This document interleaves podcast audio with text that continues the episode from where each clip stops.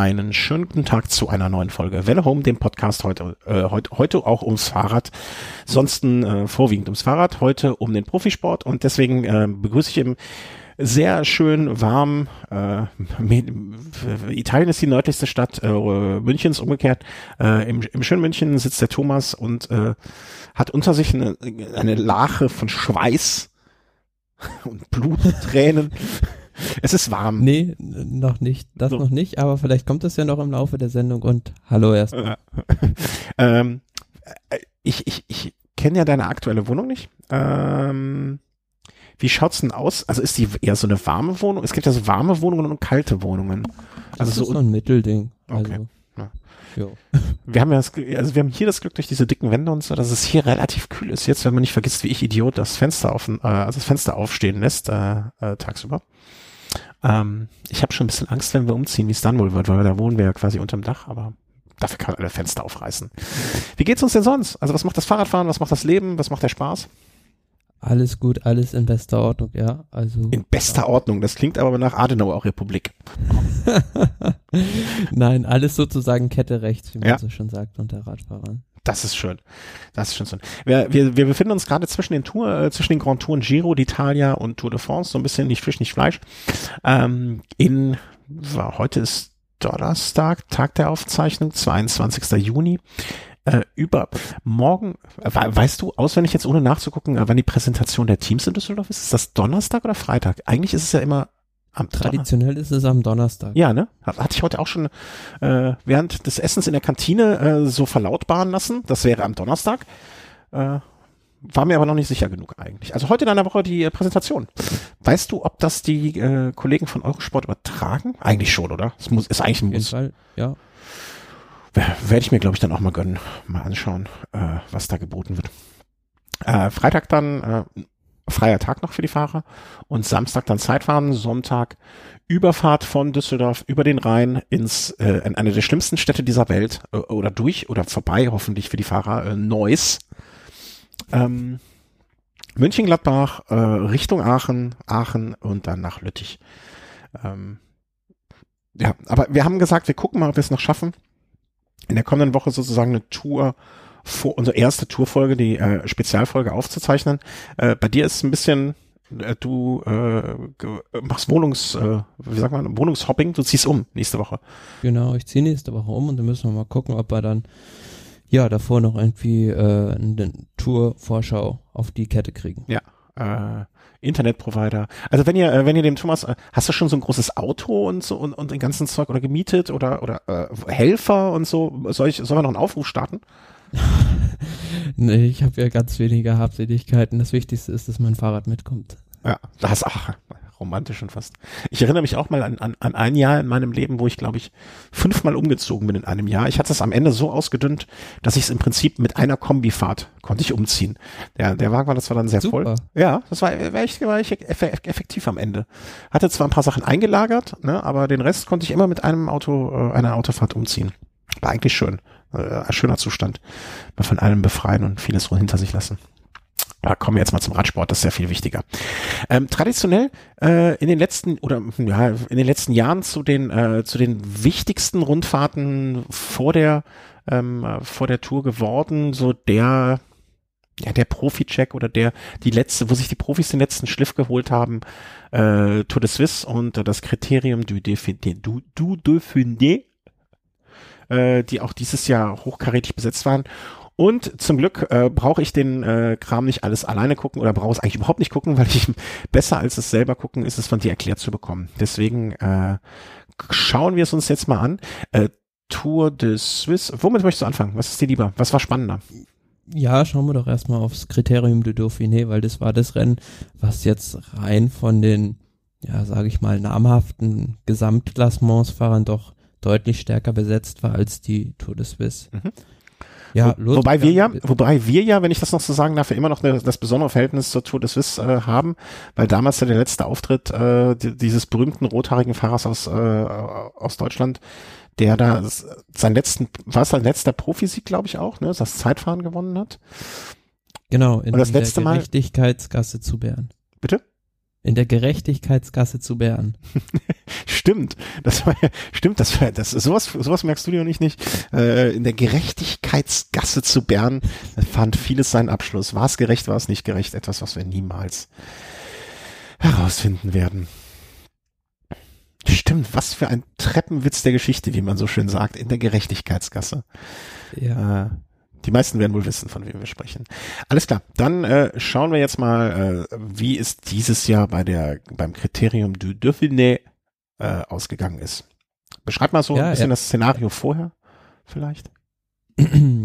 Erste Etappe ähm, war so eigentlich zum Einrollen gedacht für hügelige Sprinter, aber die haben sich da, sage ich mal, verkalkuliert, beziehungsweise nicht damit gerechnet, dass vorne die Ausreißer so stark dagegen tatsächlich eine Ausreißergruppe durchgekommen, wo sich Thomas de Gent als ja, stärkster Fahrer erwiesen hat. Und der hat ja in der Vergangenheit schon schon oft solche ähm, Exploits, solche Parforce-Ritte hingelegt. Und es war ja halt ein ganz hügeliger Parcours, aber man hätte damit gerechnet, dass zum Schluss auf diesem Rundkurs, wo dieser Drittkategoriewerk dann dreimal befahren werden musste, ja, dann doch vielleicht ein hügelfester Sprinter oder ja, so ein Puncher das Ding gewinnt, aber der Rent, der ist da relativ souverän mit 44 Sekunden auf den nächsten als erster ins Ziel gekommen. Mhm. Ja, und dadurch wurde das Rennen auch in den nächsten Tagen geprägt, denn der Belgier hat das Trikot da noch einige Tage weiter verteidigen können. Mhm. Bis zur fünften Etappe äh, konnte er durchhalten, hat sich sozusagen diesen Vorsprung vom ersten Tag, den sie sich da eine gute Minute hatten sie, glaube ich, dann, oder wenn ich es hier richtig sehe, eine gute Minute rausgefahren ähm, und hat das dann über die ersten drei hügeligen Tage waren es, ähm, drüber retten können. Am zweiten äh, Tag auch jetzt eine Etappe, sag ich mal, so eine typische ähm, ähm, Mittelgebirgsetappe, oder? Mittel, sagt man da Mittelgebirgsetappe? Mittel, Mittel, eine, eine mittlere Etappe. Hm? Mittelgebirgsetappe. Genau, das war das. Aber noch kurz auf den ersten Tag mhm. zurückzukommen. Ähm, ja, die Favoriten haben sich da noch nicht großartig bewegt, sage ich jetzt mal. Aber man hat an dem Tag schon gesehen, ein deutscher Fahrer, der eine ganz zentrale Rolle noch in dem weiteren Verlauf der Rundfahrt spielen würde, Emanuel Buchmann, hat sich da ja bei der letzten Überfahrt der, äh, des Drittkategorieberges da lösen können können und ähm, hatte zwischenzeitlich sogar so 15 Sekunden Vorsprung auf das Peloton und hat dann noch ein paar Sekunden reingerettet. Und da hat man schon gesehen, dass der recht gut drauf ist. Mhm. Ähm, wenn wir jetzt, wollen wir vielleicht mal am Ende, äh, nehmen wir Buchmann noch mal am Ende dann uns, uns vor. Ähm, weil das, äh, wie du schon sagst, das zog sich dann so ein bisschen durch die komplette Rundfahrt, dass er ähm, äh, gute Beine hatte. Ähm, zweite Etappe äh, auch, ne, wie gesagt, Mittelgebirgsetappe. An dem Tag äh, auch wieder Phil Bauhaus ähm, und äh, Pascal Ackermann, also auch wieder äh, zwei Fahrer relativ weit vorne, also Team Sunweb, Team Bora, ähm, zwei Fahrer weit vorne, aber es war insgesamt eine Sprintankunft. Ähm, mit Demar, Christoph, Buhani, so die üblichen Verdächtigen, Boston Hagen, Ben Swift, ähm, die dort sozusagen ähm, ja, aber generell muss man sagen, durch die Ergebnisse in den letzten, sagen wir mal, zwei, drei Monaten oder generell in dieser Saison, muss einem da um den deutschen Sprinter-Nachwuchs nicht bange sein. Also mit Phil Bauhaus, Pascal Ackermann, ja, zwei junge Sprinter und auch Rick Zabel, die sich da absolut formidabel in dieser Saison bislang geschlagen haben. Ja. Aber Sprinter hatten wir ja schon immer. Also da brauchen wir, also das Sprinten können wir. Wenn wir nichts mehr können, ne? aber schnell weglaufen, das konnten wir. Äh, nach vorne laufen. Ähm, dann an der, äh, der dritten Etappe auch wieder Mittelgebirgsetappe, die jetzt, ich, ich, ich sag dann immer so ohne große Höhepunkte, ne? Das, das sind, finde ich, oder kann ich mir gut vorstellen, wenn ich jetzt äh, als Profi und vielleicht sogar noch als potenzieller Touranwärter, das sind halt so sehr, sehr, sehr schöne Trainingstage, glaube ich, auch für die. Ne? 184 Kilometer, äh, nicht zu viel, nicht zu wenig, keine allzu großen Schwierigkeiten. Also uns wird das wahrscheinlich in Schwierigkeiten bringen, dort keinen. Ähm, ähm, und dementsprechend dann auch äh, am Ende eine Etappe, wo sich ja, zwar. Aber es war, war, war auch wieder eine Etappe, wo sich die Sprinterteams wieder verpokert haben. Mhm, ja. Also die Ausreißer haben es wieder gerettet, zwar nur ganz knapp so um elf Sekunden, aber das Problem war halt, man hatte die zwischenzeitlich, glaube ich, schon so auf gut, ja, zwei Minuten zurückgefahren, aber dann haben, waren die sich hinten nicht grün und man hat da so ein bisschen ja, der Katjuscha-Mannschaft die, die Verantwortung zugeschanzt, weil die halt den Alexander Christoph dabei hatten. Aber die haben dann auch nicht so richtig ja, mit Zug gefahren und die sind dann vorne durchgeko durchgekommen und gewonnen hatten junger Niederländer. Mhm. Ähm, was ich gerade sehe, so beim, also äh, du willst mir wahrscheinlich den Ball zuspielen, mich zu versprechen. Äh, Cohen Boveman.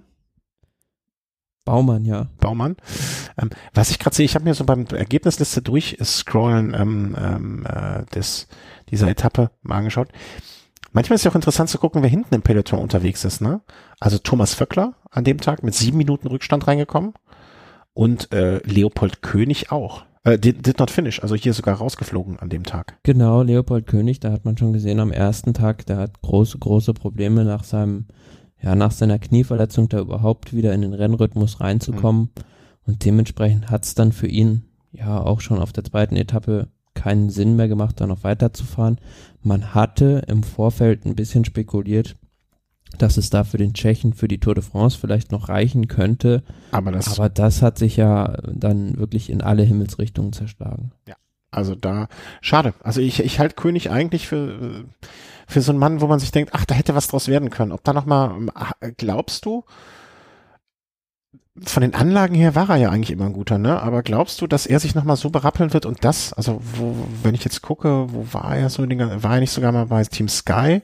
Er war die ganze ähm, Zeit, nachdem er bei Bora, glaube ich, siebter bei der Tour 2014 geworden ist, ähm, war dann bei Sky und musste dann, oder beziehungsweise ja, war dann überwiegend als Helfer eingesetzt und da mhm. gab es dann ja, ich Unschön. glaube, es war, es war der Giro 2015 den Contador gewonnen hat, als da der Richie Port in diesem Campingwagen gewohnt hat. Ja. Ähm, da äh, ist der Port dann halt ähm, schnell zurückgefallen, beziehungsweise da war das ja mit diesem Vorderradschaden, genau. wo er die Zeitstrafe bekommen hat.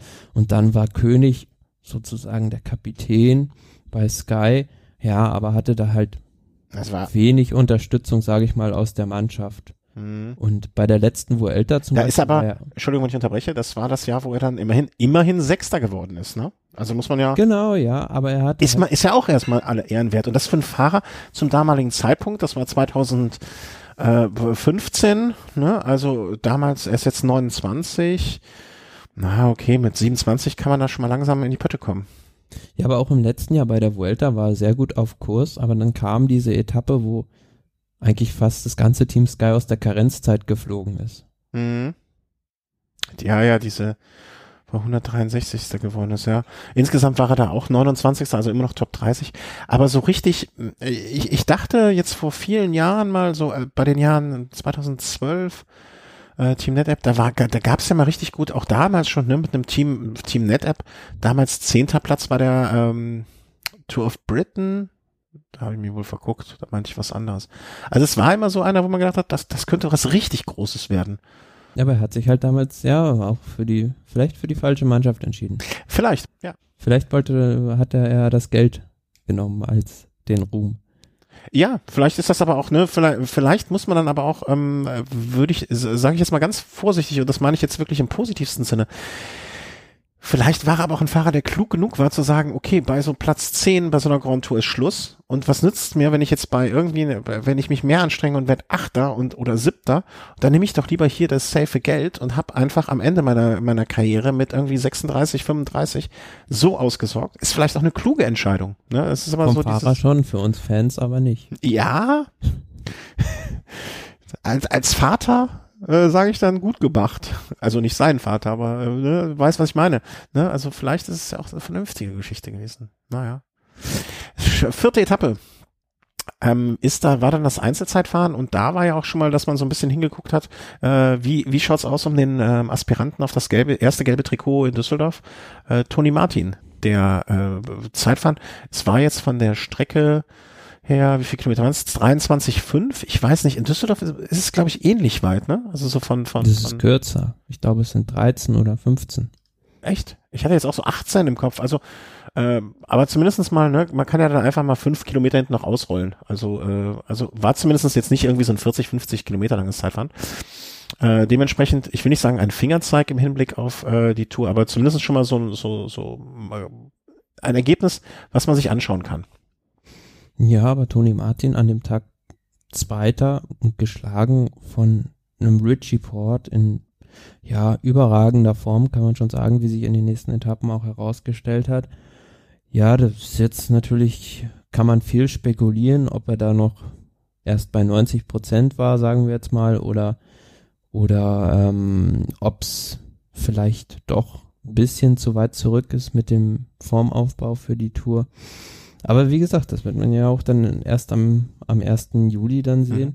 Und ansonsten Vielleicht, hat er ja auch alle, alle äh, weiteren Konkurrenten, die dabei waren, hinter sich gelassen. Mhm. Vielleicht auch äh, so eine Geschichte, dass man sagt, okay, da geht man an so einem Tag zwar 100% Leistung, aber nicht 100% Risiko in Kurven und, und, und, und. Und äh, ein Port, der vielleicht es auch eher als Vorbelastung dann schon sehen musste, äh, hat vielleicht dann in den entscheidenden Momenten ein, ein, ein kleines bisschen mehr Risiko gegangen. Und zwölf Sekunden ist, also ich, ich halte Toni Martin für auch erfahren genug, äh, dass, dass er sowas ausrichten kann. Wenn man sich da mal die Top 20 des Zeitfahrens anguckt, da finde ich, das ist extremst interessant, was da für Namen auftauchen und wo sie auftauchen. Ähm, weil immer so, ich, ich, ich greife jetzt mal einfach immer zwei Namen also im Vergleich zueinander raus, wenn ich darf. Mhm. Valverde, Contador. Valverde elf Sekunden vor Contador. Hm. Find, äh, hätte man jetzt vorher nicht unbedingt drauf gewettet, oder? Ja, schon. Also Valverde aber, kann ja eigentlich solche, ja, solche kurzen Dinge. Aber wenn Contador ja nochmal die Tour gewinnen will, dann muss er auch einen Valverde schlagen im Zeitfahren. Also, ja, gut, also das Zeitfahren Oder es schadet nicht. Ist ja bei der Tour de France in diesem Jahr eine eher Randdisziplin, um es mal äh, milder auszudrücken noch. Ähm, es ist nicht viele Zeitfahrkilometer, aber nichtsdestotrotz, also ich fand es, äh, als ich gelesen, also ne, ich bin ja hier bekennender Contador, äh, nee, hast das das falsche Wort, aber ich bin kein kein Freund, ja, des Schnitzelmanns und ähm, deswegen, äh, aber ich muss sagen, ein bisschen spitzbübische Freude hatte ich schon. Das, ja, das aber dafür ist äh, Contador zwei Sekunden vor Froome reingekommen. Moment, Moment, du hast mir jetzt mein zweites Duell kaputt gemacht. Äh, zweites Duell. Wer hätte auch nur fünf Euro darauf gewettet, dass äh, bei einem Zeitfahren wie der Dauphiné de Paris Jascha Sütterlin fünf Sekunden vor Chris Froome landet? Ja, das ist ja schon ein super starker Roller und ja. von daher. Äh, äh, fantastisch. Also hat mich sehr gefreut. Ähm, wen haben wir denn noch? Wen hatte ich denn ja hier, hier noch so äh, als äh, Ups? Äh, genau. Ähm, ja, okay. Nils Pollitt vor oder zeitgleich mit Talensky. Ist jetzt, das ist jetzt eine weniger große Überraschung, aber kann man sich drüber freuen. ist so eine Sache, wo ich dachte, ach schön. Ja, also auch ein tempofester Fahrer, der auch bei den Nordklassikern da vorne voll reinhält und darf, ja, um es vorwegzunehmen, darf er jetzt auch mit zur Tour de France. Genau. Mhm. Und von daher hat er sich da auch schon in sehr guter Form gezeigt. Aber für, für Katjuscha geht's ja bei der Tour de France, sage ich jetzt mal, primär eigentlich darum, Etappensiege zu holen. Die haben ja jetzt nicht da den ganz großen Mann fürs Gesamtklassement mit dabei und vielleicht bekommt da ja Nils, Nils Pollitt auch ein paar Freiheiten. Ja, genau, mal so einen Tag irgendwie. Ich, ich, ich, denke ja auch, dass, ähm, dass, dass dass gerade so auf den ersten, also die, die ersten zwei Etappen wird es ja nichts zu gewinnen geben für solche Leute, ne? Aber gerade der deutsche Sponsor ähm, ähm, oder deutsche große Co-Sponsor äh, Canyon äh, wird da ja auch ein bisschen mitreden können und ich glaube, da wird Nils Pollitt einer von den Fahrern sein, der gern, dem gerne mal gesagt wird, ach ja, klar, hier, ne, fahr, äh, zeig dich ruhig mal, ne? Und, und das, das ja, reicht. Vielleicht das wird er ja auch sowas wie ein neuer Jens Vogt, wer weiß. Solange nicht ganz so viel quatscht, äh, wäre es ganz schön. äh, aber äh, Zeitfahren, vielleicht machen wir nach dem Zeitfahren, wir haben jetzt die letzten, äh, die letzten sozusagen, sozusagen Tage einfach übergangen im Sinne des Gesamtklassements. Nach dem Zeitfahren, was sowas ja immer komplett neu äh, sortiert, äh, waren wir noch de Gent äh, Erster. Ähm, Richie Port jetzt durch seinen Sieg und durch den Abstand, den er teilweise aufgeholt hat, äh, Zweiter, Alejandro Valverde äh, Dritter äh, Contador Fünfter, Froome Sechster. Da war das alles noch so relativ nah beieinander und ähm, vielleicht Nicholas Roach als Helfer von Port, äh, nee, ja doch, ähm, hätte ich jetzt ein bisschen weiter vorne erwartet, Platz 15, äh, Simon Yates vielleicht ein bisschen weiter vorne. Äh, Emanuel Buchmann, schöner, schöner 17. Platz, ähm, also so Fabio Aru, was ist denn da? Also, den hat man nicht so richtig gesehen. Auf dem im Zeitfahren, oder? Nee, aber da war er auf dem 19. Platz zu dem damaligen Zeitpunkt. Ja, für, für ein Zeitfahren ist das doch recht. Nee, ich meine im Gesamtklassement. Zum, zum, äh, ich bin beim Gesamtklassement. Ja, aber das ist halt das Zeitfahrergebnis, was da einfach reingenommen wurde. Mhm, okay. Ja. Ja. Aber, aber De Gent hat ja auch äh, äh, nicht nur im Zeitfahren gewonnen. Ne? Also da spielen ja dann schon auch noch, äh, warte mal, jetzt habe ich hier alles durcheinander gebracht, ich Idiot. ähm, naja, gehen wir mal weiter. Äh, fünfte Etappe. Es kam doch auch dann, das war die Etappe nach Ma Ma Machon, Macon. Ähm, auch wieder so Mittelgebirge Ja, und genau. ähm, an dem Tag äh,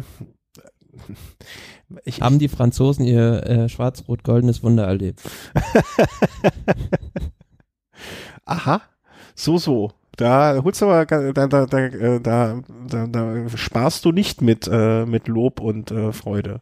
Ähm, an dem Tag hat Phil Bauhaus gewonnen. Das ist äh, nicht ja, ganz wer überraschend. Hätte das gedacht. Also man hat ihn immer vorne gesehen schon in den Sprints, aber da hat er das erste Mal gezeigt, dass er auch die ja so große Namen wie ein Arno Deman, Brian Kokar oder auch Nasser Buani dann einfach mal schlagen kann. Alexander Christoph nicht zu vergessen, Boston Hagen, äh, um noch, Ja. noch ein paar mehr. Colbrelli. Ja. Also äh, Sprintankunft. Ähm, und wie gesagt, Zeit, also wenn, wenn, wenn die Deutschen all ihr Zeitfahrtalent und Sprinttalent eintauschen könnten gegen einen äh, Rolleur, dann hätten wir doch einen Toursieger schon, schon seit langer Zeit. Du meinst ein äh, Rouleur, der auch Berg fahren kann? Ja, genau. Also so ein, so ein, so ein, so, so naja, so ein, so ein Ulrich halt, ne? Also ich glaube, wenn man alles an Talent da zusammenwerfen würde, ähm, das wäre wahrscheinlich. Ja, Phil Bauhaus, äh, herzlichen Glückwunsch nachträglich. Ne? Also äh, der kennt immer noch da an dem Tag dann auch äh, im gelben Trikot. Und ähm, gucken, wie alt, wie alt ist der Bauhaus eigentlich? Ja, 22, also da, äh, da können wir noch was erwarten. Ja, also das, das Haus ist da noch nicht fertig gebaut in dem Sinne. Oh, da ist aber ein schönes Bild. Mein lieber Scholli. ähm, Etappe 6, um mal äh, weiter Zug reinzubringen hier. Genau, da sind die an diesem ähm, Parc des Oiseaux, also diesem Villa de Le Dompe, also diesem Vogelpark, Mhm. wo im letzten Jahr auch schon eine Tour-Etappe zu Ende gegangen ist, sind die gestartet. Und dann das Haupthindernis des Tages war dieser Mont du Chat. Mont du Chat. Ich glaube, Chat ist auf Französisch die Katze. Ähm, ja, und das Ding habe ich mir im Vorfeld gedacht, na gut, der kann vielleicht ein bisschen aus, ausgesiebt werden, aber dieser Berg war ja einfach brutal steil und der wollte einfach nicht aufhören. Und ich muss sagen, äh, ich habe, als ich die Eta als ich das Etappenprofil gesehen hatte, gedacht, hoffentlich, also ich bin froh, dass so eine Etappe oder dass diese Etappe so nicht bei der Tour gefahren wird, weil ich stelle mir vor, in der letzten Woche alle, alle, alle wie sagst du mal, alle haben sich schon den Draht aus den Ohren gefahren, äh, Genau. gucken schon, gucken schon über Kreuz. Äh, und bei so einer Etappe so eine Abfahrt dann nach so einem Anstieg dann auch noch, ne? Also hm, habe ich immer so ein bisschen ungutes Gefühl. Da denke ich mir immer vorher, hoffentlich kommen sie alle sicher runter. Ja, aber am, am letzten Berg wurde es dann halt relativ schnell spannend, weil es war dann Alejandro Valverde, der da den Federhandschuh hingeworfen hat. Und danach ist das Rennen einfach explodiert. Also es gab dann eine Attacke nach der anderen. Vor allem die Astana-Mannschaft hat da ja das Rennen total verrückt gemacht, ist mit Aru und Vogelsang immer wechselnd rausgefahren. Ja, und dann sind hinten nachher irgendwann die die haben sich die anderen Favoriten dann auch auf die Socken gemacht. Ja, aber so ein Contador und ein Valverde, die waren dann, Valverde, der musste dann für seine Aktion bezahlen, die waren dann auch relativ schnell abgehängt. Hm. Äh, am Ende äh, kam es dann dazu, also es, es formierte sich sozusagen eine Spitzengruppe äh, aus Astana, BMC, Team Sky und Astada. Äh, Ja, Fabio Aro, der ist noch alleine als Hinterher? Führender über, über den Berg gekommen, Mhm. aber dann in der Abfahrt, ähm, ja, sind die anderen dann wieder aufgeschlossen. Genau, also Vogelsang. Und dann haben, also aus, aus so einer Gruppe mit vier Leuten äh, und du bist zu zweit drin, äh, Patrick Lefebvre lässt die Leute zu Fuß nach Hause gehen, wenn man dann den Sieg nicht holt. Äh, ich weiß nicht, wer das bei Astana ist, ob der äh, Vinokurov ihn dann die Blutbeutel von sich von vor fünf Jahren in, infiltri äh, vor 15 Jahren äh, anlegt, wenn die dann nicht gewinnen. Äh, zum Glück ist nicht passiert. Äh, Vogelsang ähm, hat dann gewonnen, äh, Richie Port und Froome. Ähm, wa- was ich, weil ich kaum Bilder gesehen habe, mal die Frage äh, an dich. Wie ist so eine, wie ist so der Eindruck dieses Jahr zwischen Froome und Port? Äh, in den letzten Jahren hat man ja gesagt, er war ein alter ausgelagerter Helfer. Glaubst du, er emanzipiert sich jetzt und dieses, diese Diskussion kommt nicht mehr auf? Also zu Beginn, sage ich mal, dieser Bergetappen-Trilogie war es ja so, dass Port mehr oder weniger auch für Froome nur die Löcher zugefahren hat. Mhm. Und dann am Ende, auf der letzten Etappe, wo wir später noch zukommen, ähm, da hat sich das Ganze, glaube ich, gedreht, weil danach hat Team BMC und Richie Bort das auch so kommuniziert, dass man glaubt, dass äh, Team Sky nicht wollte, dass er gewinnt. Mhm. Und von daher ist da jetzt, fährt da ein bisschen, bisschen Wut vielleicht auch auf den Ex-Arbeitgeber bei der Tour mit. Also das könnte sich dann vielleicht schon endlich, sagen wir mal, jetzt äh, für uns Radsport-Zuschauer ähm, gewendet haben. Hm, also die Emanzipation ist Richie P. Äh, sozusagen, dass das passiert ist. Ja, aber ich, ich kann mir, ich, ich weiß nicht, also äh, anders. Wenn ich jetzt, äh, man muss ja mal gucken, okay, das ist jetzt natürlich ein komplett englischsprachiges Team, ne, das ist Team Sky, das ist jetzt vielleicht noch was, oder ein Großteil, oder Englisch wird ja die Hauptsprache sein. Das heißt, ein Port konnte sich da eh gut ausdrücken und man, man, man gewinnt ja leichter Freunde, wenn man in der Muttersprache unterwegs ist, ne. Wenn sich so ein Froome und ein Port mal gut verstanden haben, das mag ja sein, ne, also die müssen ja jetzt nicht die besten Freunde von Live sein, aber wenn die sich gut verstehen und, und, und äh, abends vielleicht auch irgendwann mal ein Bier zusammen trinken wollen, wenn die jetzt zusammen in einer Spitzengruppe sind, auch wenn die in unterschiedlichen Teams sind, ist ja für mich vollkommen klar, dass man eher mit ihm kooperiert oder er eher spricht oder sich vielleicht auch so besser versteht als mit anderen. Ne? Also, dass man sich wirklich vielleicht nur angucken muss, dass man weiß, okay, jetzt machen wir das oder das können wir tun, um gemeinsam vielleicht es am Ende auf nur uns beide herauslaufen zu lassen. Ne?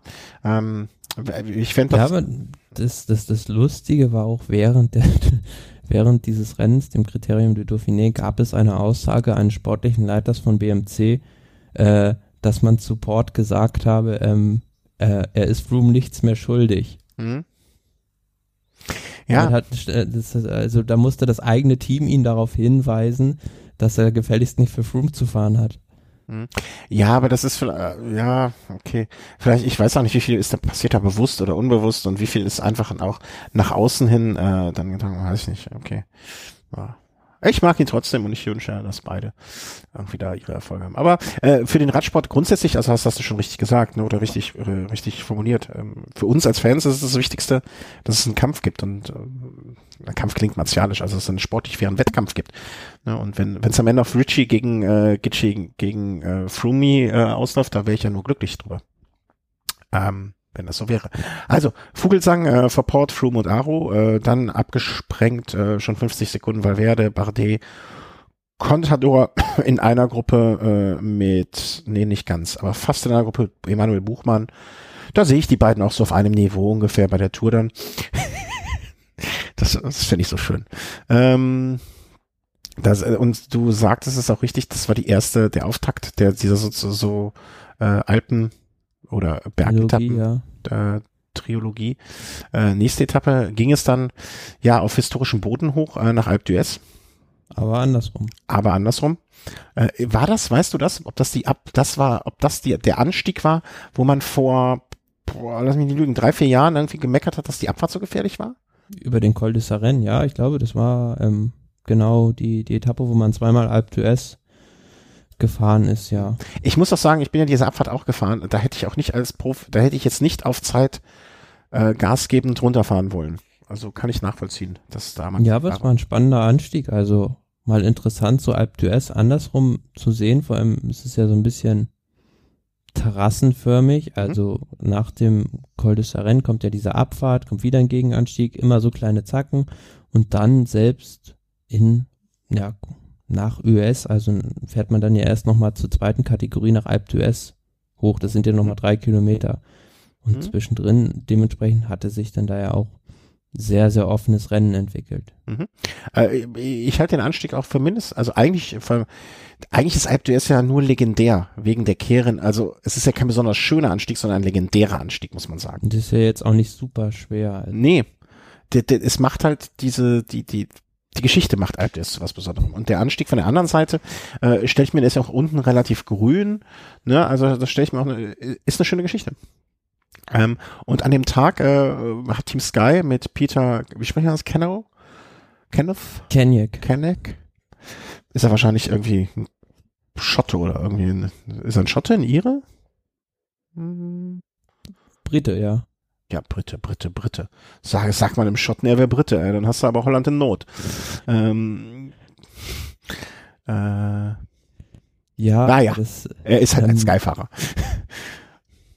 unterwegs gab es ja auch ähm, einen Col de Port und das war dann dementsprechend auch wieder ja das Motto des Tages eigentlich. Also Richie Port hat da trotz vielen, vielen, vielen Angriffen ähm, den Schaden limitieren können und hat sogar Chris Froome da im Finale noch abhängen können. Äh, vielleicht, Also, Entschuldigung, darf ich dich unterbrechen? Das haben wir eben gar nicht gesagt. Äh, Port hatte zu dem Zeitpunkt äh, mit einer Minute Vorsprung etwa, glaube ich, äh, die Führung. Das haben wir gar nicht gesagt, dass es einen Führungswechsel gegeben hat. Sorry für die Unterbrechung. So rund eine Minute war Hm? er vorne, ja.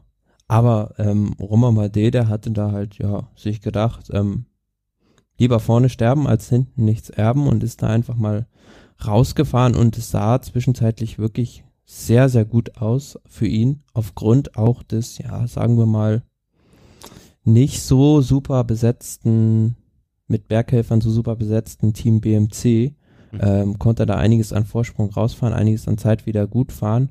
Und ja, dann aber hoch nach Alp d'Huez, diese letzten 3,7 Kilometer oder was das waren, äh, da hat's dann Port halt selbst gerichtet und ähm, hat den anderen mal so gezeigt, wie, wie stark er dann ist. Mhm. Also es waren zu dem Zeitpunkt war quasi ähm, waren äh, Peter Canuck und Ben Swift als ich will nicht sagen Zweiertruppe, aber schon relativ weit davor. Jesus äh, Herrada. Herrada und äh, Helle van Dert äh, waren mit Bardet noch danach und dann waren es wieder fast na, eine halbe Minute oder ein bisschen mehr als eine halbe Minute, bis Richie Port, Vogelsang, Telensky, Contador, Aru, Daniel Martin, Valverde und so weiter und so fort so langsam peu à peu in einem Abstand von 30 Sekunden dann eintrudelten.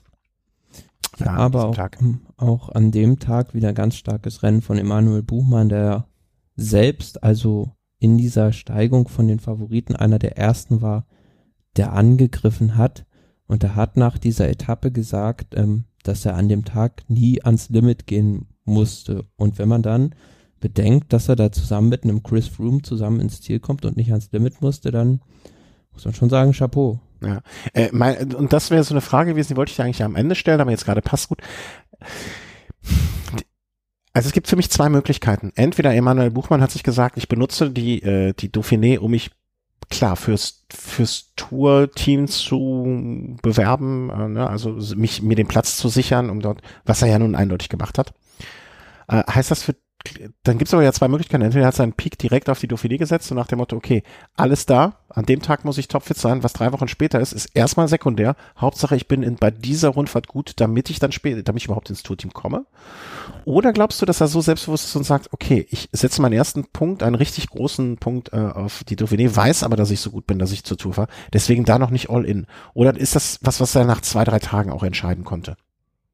Ja gut, für die Tour de France muss er sich jetzt nicht sonderlich empfehlen nach den guten Leistungen beim bei dem ähm, Nachfolger der Trentino-Rundfahrt und der Romandie-Rundfahrt. Mhm. Von daher war da, glaube ich, schon gesetzt. Meinst du, der war vorher schon gesetzt?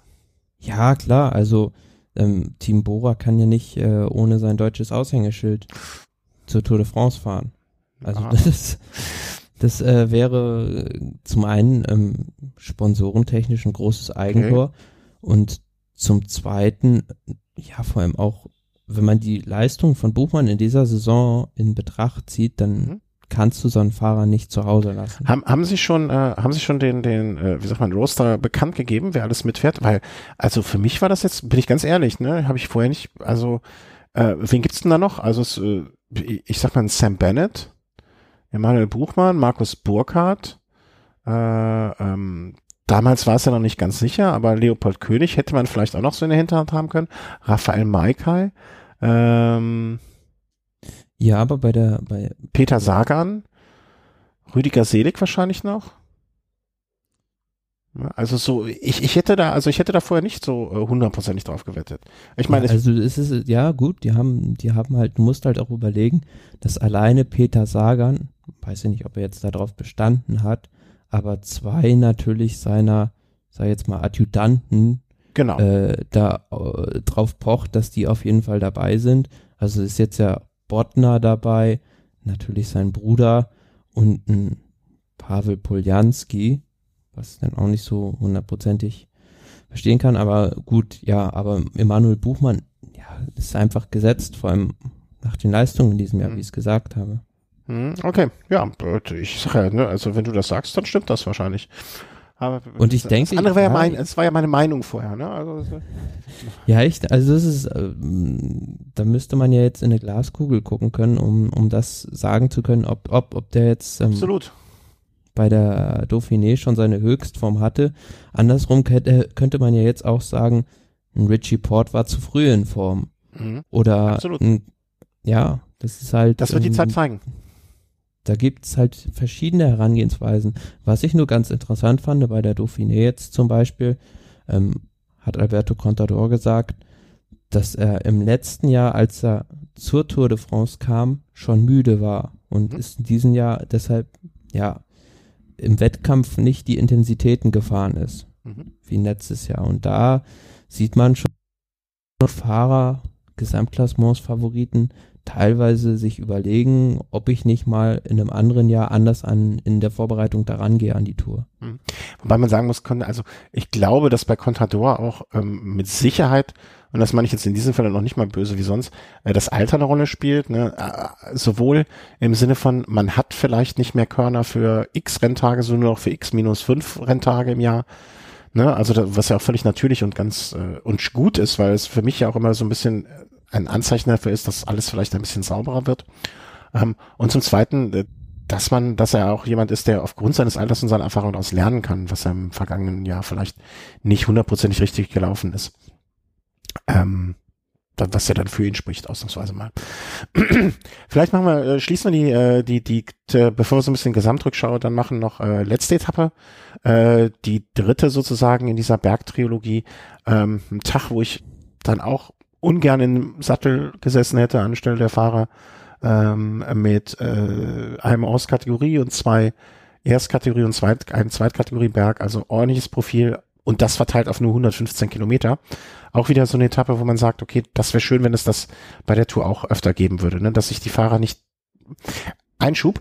Ich habe mit äh, einem ehemaligen Profi gesprochen. Erinnerst du dich an diese Diskussion? Möchte man die 30 Kilometer am Ende flach vielleicht noch nach Hause radeln oder sitzt man lieber im Bus? Mhm. Bus. Also, äh, der Mann in der letzten Woche bei so einer Grand Tour, also da muss man wirklich nicht noch diese 30 Kilometer Junkmeilen fahren. Da ist man so kaputt, da legt man sich lieber im Bus und die Füße hoch, als dass man nochmal mehr Kilometer fährt als nötig. Ja, klar.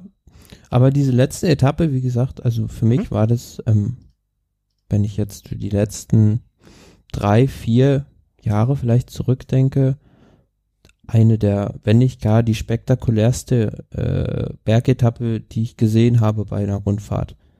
Also wirklich von, Grand Tour eingeschlossen? ja, weil von Anfang an ging's los mit Attacken. Das Team Sky hat voll Alarm gemacht und Chris Froome hat schon am ersten, also am ersten dieser zwei, vier Berge angegriffen und ähm, die haben dem, dem Richie Potter überhaupt nichts geschenkt und gnadenlos eigentlich aufgezeigt, ähm, wo das Team BMC noch nachbessern muss, nämlich bei den Berghelfern. Und ja, Richie Port war dann halt relativ schnell isoliert und dann kam es halt ähm, zu dieser Situation, die ich mit Froome vorhin beschrieben habe. Ja. Der Froome, also wenn das so gewollt war, dann war es wirklich taktisch gut gemacht, weil äh, Port konnte da, dem Tempo der anderen Favoriten da nicht mehr mitfahren und Froome hat sich einfach hinten ran gehängt. Ähm, ich weiß nicht, ob er auch nicht mitfahren konnte oder nicht wollte, aber hat dann kurz vor der Kuppe mit einem ganz explosiven Antritt einfach Port stehen lassen, ist nach vorne gefahren und dann ja, musste Richie Port den Rest der Etappe quasi ein Einzelzeitfahren bestreiten. Was ja am Ende zumindest im Sinne einer äh, des, des Etappenergebnisses ihm noch einen Platz vor äh, Froome hat ankommen lassen, aber es hat halt viele Körner gekostet. Ja, mit Sicherheit, also mit einem stärkeren Team oder beziehungsweise ohne diese kurze Schwäche, da hätte er, hätte er das Ding auf jeden Fall gewonnen. Aber ähm, das Team Astana an dem Tag hat es auch taktisch wieder recht gut gemacht. Die haben mit Aru früh attackiert, waren mit Aru und Valverde vorne raus bis in den Schlussanstieg. Ja, und Chris Room, der hat da natürlich seine Chance gewittert und hatte dann ähm, von vorne noch Kwiatkowski zur Verfügung, der dann auf diesem kurzen Flachstück, beziehungsweise in der Abfahrt vom letzten Berg, äh, vom vorletzten Berg zum letzten Berg, da Tempo gemacht hat und die beiden Aru und ähm, Valverde wieder zurückgefahren hat. Ja, und dann musste halt Froome, weil er die Rundfahrt unbedingt gewinnen wollte, den fast, ja, den Schlussanstieg von vorne fahren komplett. Ja, und konnte das natürlich nicht voll durchziehen. Und dann kam der Konter durch Vogelsang, den zweiten Astana-Fahrer. Und der hat dann die entscheidenden Sekunden rausgeholt, vor allen Dingen auf Port. Ne? Auf Port waren es dann äh, am Ende so eine Minute, äh, eine Minute 15. Und das bei einem Vorsprung vorher von eine Minute fünf von Port, ist, war das schon fast mit Messschieber gemacht. Also da hätte, da, da, da hätte sich jetzt, äh, hätte Vino Kurov nicht zwischendurch mal Nickerchen machen können im Auto, ähm, damit das gelingt. Ja, da haben die Bonifikationen mal wieder eine Rundfahrt entschieden. Ah, so das, sagen. genau das wäre meine Frage gewesen. Weißt du auswendig, wie viel äh, Bonifikation das ausgemacht hat? Also wie viel am letzten äh, Anstieg äh, er für den Sieg bekommen hat? Waren das zehn Sekunden?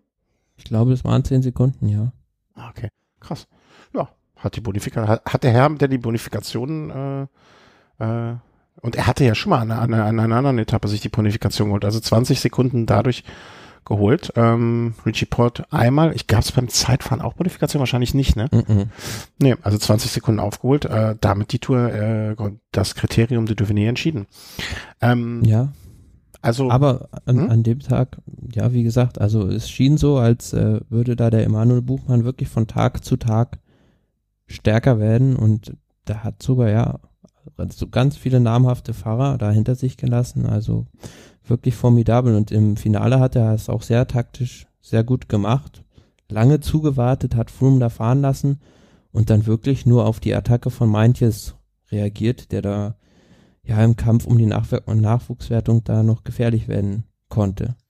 Ich guck mal gerade, Emanuel Buchmann hat das ja dann am Ende gewonnen, also er hat manches in Schuss, äh, Schuss in, nee, wie heißt das? In Schach. In Schach, in Schach gehalten, in Schuss gehalten. ich halte mal einen Schuss, den Junge. Ähm, das schön.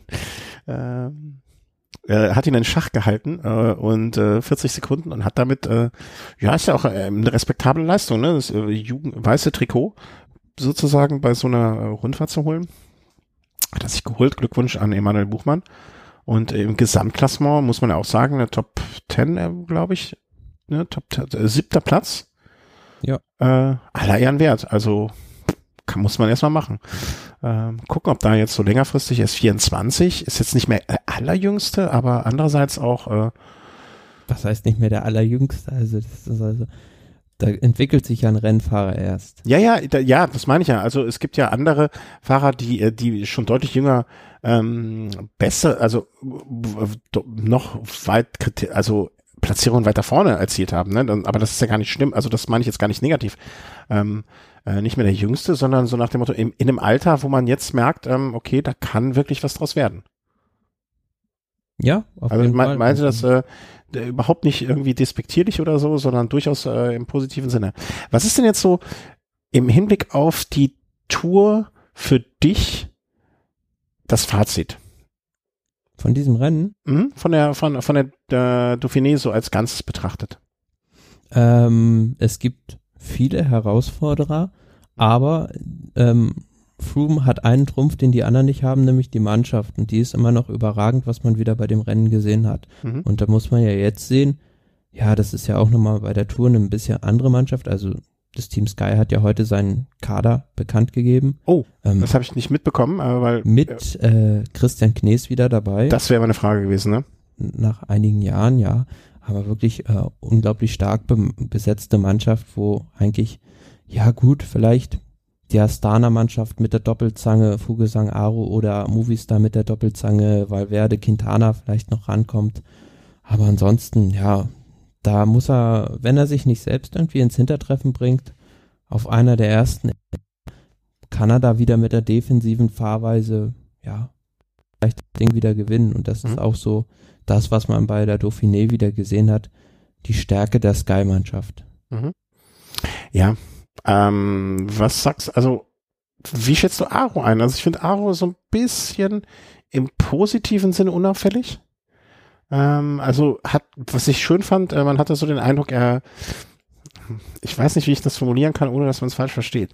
Ich hatte manchmal früher von Aro eher so den Eindruck, mag mich täuschen, ähm, dass er ein ziemlicher äh, Einzelkrieger ist oder oder oder sich nicht unbedingt, in, dass er nicht so Mannschaftsspieler ist, wie man sich es von anderen vielleicht wünscht, muss man vorsichtig auszudrücken. Aber ja, ich denke, der der Erfolg hat da beim Astana-Team auch viele Wogen geglättet, also beziehungsweise wenn es jetzt mal nicht so gut läuft, dann könnte es auch wieder so sein, dass das äh, so auseinanderbricht, also dass quasi zwei Kapitäne für sich fahren und dass da kein Miteinander mehr da mhm. ist. Aber er hat ja für Vogelsang an, äh, in gewisser Hinsicht mitgearbeitet. Ne? Also das muss man ihm mal positiv anrechnen, auch wenn man äh, Freund von Aru ja oder nein, ist ja jetzt mal egal. Aber er hat sich da ja schon in gewisser Hinsicht in den Dienst der Mannschaft gestellt und mitgearbeitet und dafür mitgesorgt, dass Vogelsang gewinnt. Und das äh, wie sehr er dabei die Faust in der Tasche gemacht hat, mag jetzt mal auf dem anderen Blatt äh, stehen, aber vielleicht hat er auch eingesehen, okay, ich kann nicht nur immer äh, für mich beanspruchen und beanspruchen, sondern muss vielleicht auch mal geben, damit ich dann später auch eine nehmen kann. Was ja in der Entwicklung was Schönes wäre oder was Positives wäre. Auf jeden Fall, ja. Glaubst du, äh, glaubst du, er wird eine führende Rolle bei der Tour spielen? Ja, denke ich schon. Also wenn du da schon mal die Spanien-Rundfahrt gewonnen hast und beim Giro auf dem Podium standest, dann muss es auf jeden Fall zum einen der Anspruch sein und der Anspruch anderen, definitiv. Aber es geht ja zum darum, anderen hat er in, in diesem Jahr dadurch durch die Verletzung bedingt zwar kurz rausnehmen müssen, aber hatte natürlich dann schon die gewisse Grundlage für den Giro und jetzt mit dem Feinstift durch die Dauphiné dürfte das bei der Tour de France auf jeden Fall ein ganz vielversprechender Fahrer sein. Mhm. Bevor wir jetzt alle Favoriten im Detail durchgehen, das machen wir ja besser nächste Woche, äh, wenn es hoffentlich klappt, äh, soll, äh, sollten wir nicht übertreiben. Ähm, Valverde gäbe es da ja noch anzusprechen, der solide, aber unauffällig, also unauffällig ist auch das falsche Wort, ne, aber ja, aber gut, der, der ist offensiv gefahren, sagen wir mal so.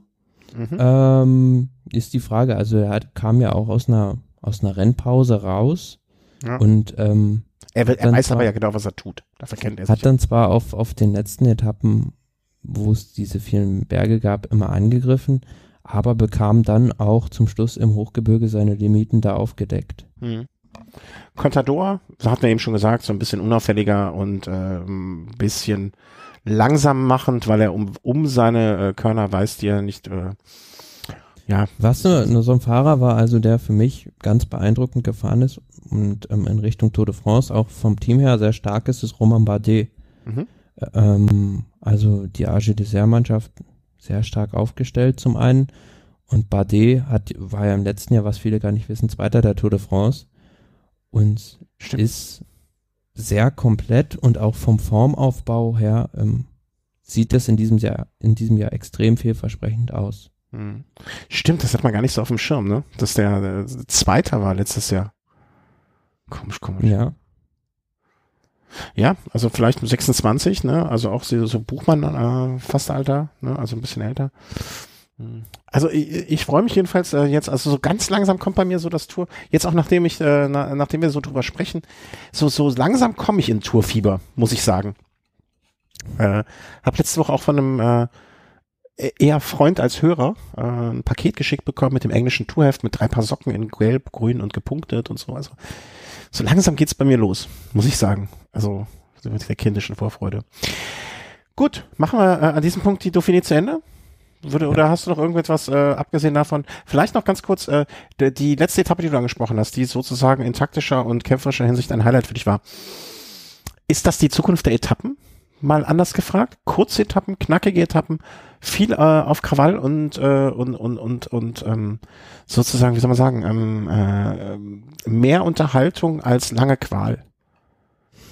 Hat ja, mir schon öfters gemacht. So. Also man muss das natürlich dosieren. Ähm, also zwischendrin so eine so eine Bergetappe, ähm, die kurz ist mit drei, vier Pässen, aber ohne große Flachstücke, wo du natürlich auch überhaupt erst die Möglichkeit hast, früh was zu unternehmen, sollte man immer mal wieder einstreuen. Aber man muss natürlich die Balance halten und ähm, ja, es gab beim Giro halt die Diskussion darum, ähm, ja, Fahrer, die mit, es gibt Fahrer, die kommen mit ja, einzelnen Anstiegen sehr gut zurecht, haben aber dann Probleme, wenn drei, vier harte Pässe hintereinander gefahren werden auf langer Distanz. Und es gibt halt die Fahrer, die damit sehr gut zurechtkommen, aber nicht mit den kurzen Anstiegen. Mhm. Und von daher sollte man da auch weiterhin, denke ich, so ein gutes Gleichgewicht finden. Mhm. Also ich, äh, ich klingt jetzt blöd, das so zu sagen, ähm, aber vielleicht muss man sagen, dass dass das so eine neue Form von Et- klingt klingt wirklich saublöd eigentlich, länger ich drüber nachdenke. Aber dass das vielleicht so eine neue Form von Etappe auch ist, ne? Ich will nicht sagen eine, eine, eine, eine Bergsprint-Etappe, aber jetzt im Vergleich zu diesen langen epischen Dingern, ähm, äh, weißt du, wie, weißt du, wie ich das meine? Also Ja, so in den letzten hat Wochen. beides natürlich seine Daseinsberechtigung. Genau. Und beides ist, ist auch unheimlich spannend. Also, wenn wir daran denken, beim Giro, die Stelvio-Etappe, also es war super. Ja. Und jetzt auch diese Etappe, die sehr kurz war, stand dem in nichts nach. Also warum nicht beides? Ja, ich finde, also ich, ich betrachte das als ganz, ganz große Bereicherung. Ähm, äh, solche Et Etappen und diese neue, ich will nicht sagen neue Form, aber diese, diese Entwicklung der letzten Jahre, die sich ja langsam, wirklich sehr, sehr langsam, aber äh, sicher da so. Äh, Was, also was meiner Meinung nach nicht sein muss, sind so wirklich komplette Flachetappen über 260 Kilometer. Ja, habe ich letztens auch wieder mit mich mit jemandem unterhalten. Da wird Geld eingesammelt. Punkt.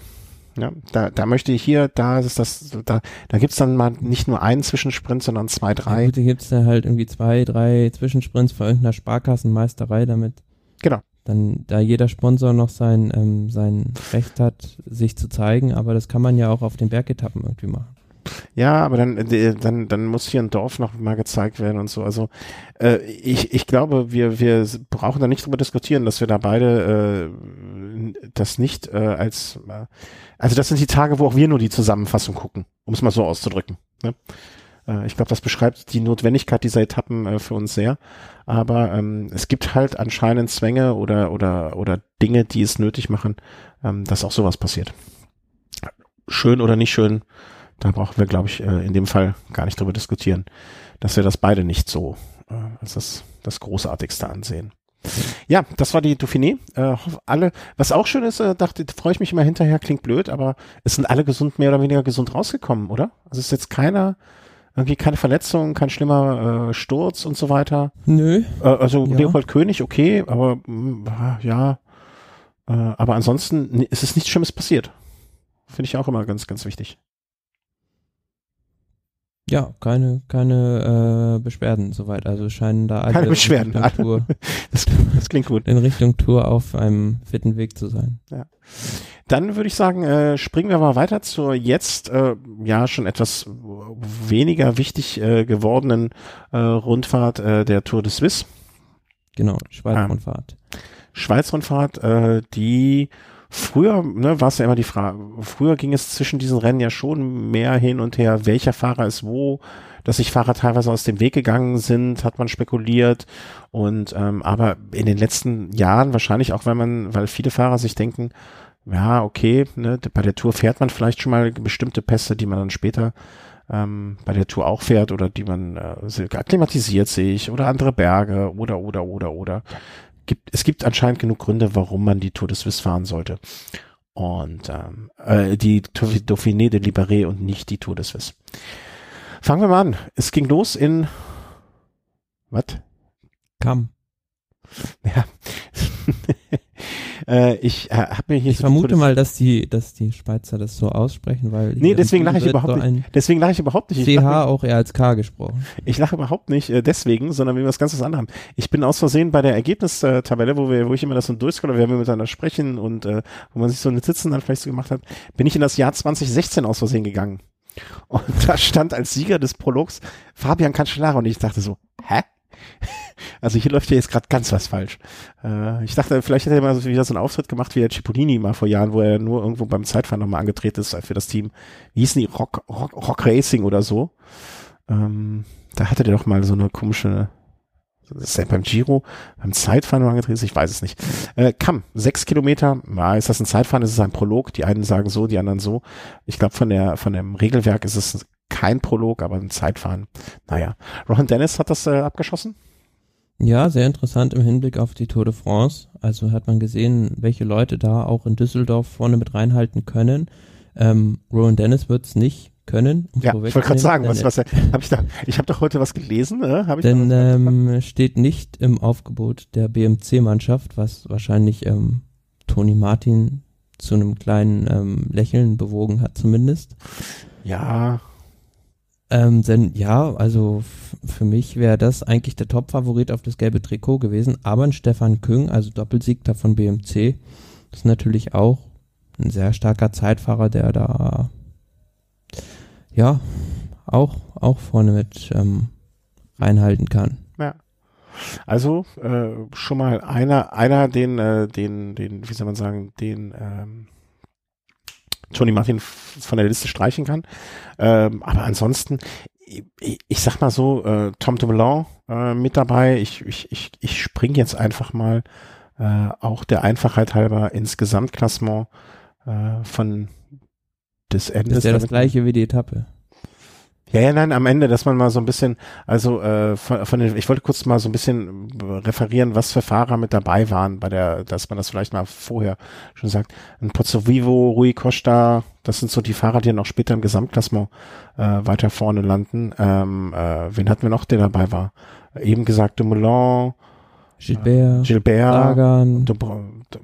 Dombrowski, warum ich mir den Namen immer merken kann, TJ van Garderen, so ein Fahrer, damit wir mal so einen Überblick haben, wie das fällt. Also ich finde das ganz gut, wenn man solche Fahrer, äh, Nikias Arndt, wenn, wenn man solche Fahrer erwähnt, ne, im Vergleich zu den Top Ten äh, der äh, des Kriterium de Dauphiné, da sieht man schon den Stellenwert der einzelnen äh, Steven Kreuzweig, den ich endlich auszusprechen war, vielleicht noch, ne, Damiano Caruso von BMC, das waren so die äh, Protagonisten.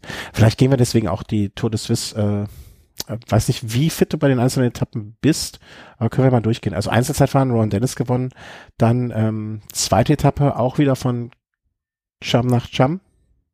Genau, ähm, ja, so ein Apple-Finish gewonnen von Philippe Gilbert.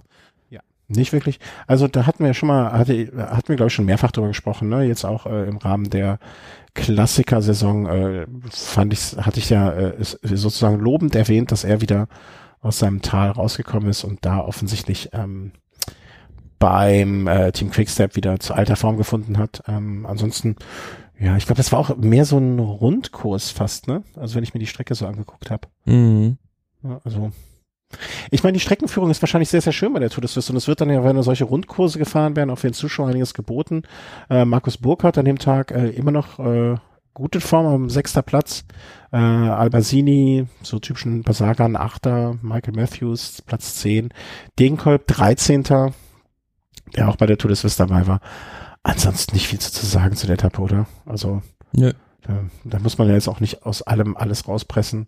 Äh, dritte Etappe dann, Michael Matthews vor Sagan, im Gesamtklass äh, vor Degenkolb, Valens, Albassini, äh, im Gesamtklassement hatte sich dann langsam aber sicher Michael Matthews vor Tom Dumoulin ähm, hinauskristallisiert vor Sagan. Gibt's noch irgendwas, was du jetzt an Etappen vielleicht herausgreifen möchtest? Ähm, ja, auf jeden Fall die Bergetappen. Also mhm. vor allem dann. Was war das? Die vierte, fünfte, sechste, siebte, ne? Ja, vor allem ähm, ging ja dann mehr oder weniger ähm, los, als dann der, der Caruso da ins Führungstrikot gefahren ist. Mhm. Das war auf Etappe vier. Vier, ja, genau. Mhm. Die von Warbus gewonnen wurde.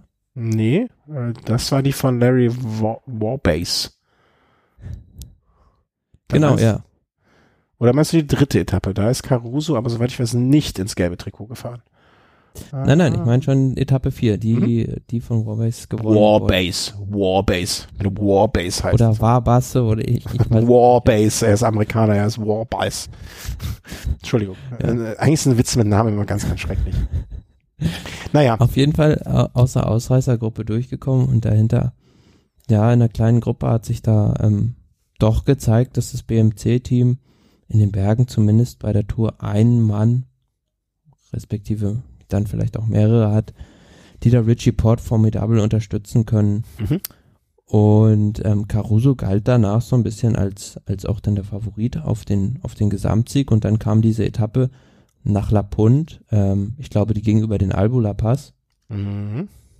Das war dann die übernächste, vielleicht genau, nur so, nur so die, die Chronist, halt ja. hm? Chronistenpflicht vielleicht, äh, dazwischen die Bergetappe, die fünfte Etappe wurde dann von, nee Quatsch, hä? wie komme ich denn auf Bergetappe?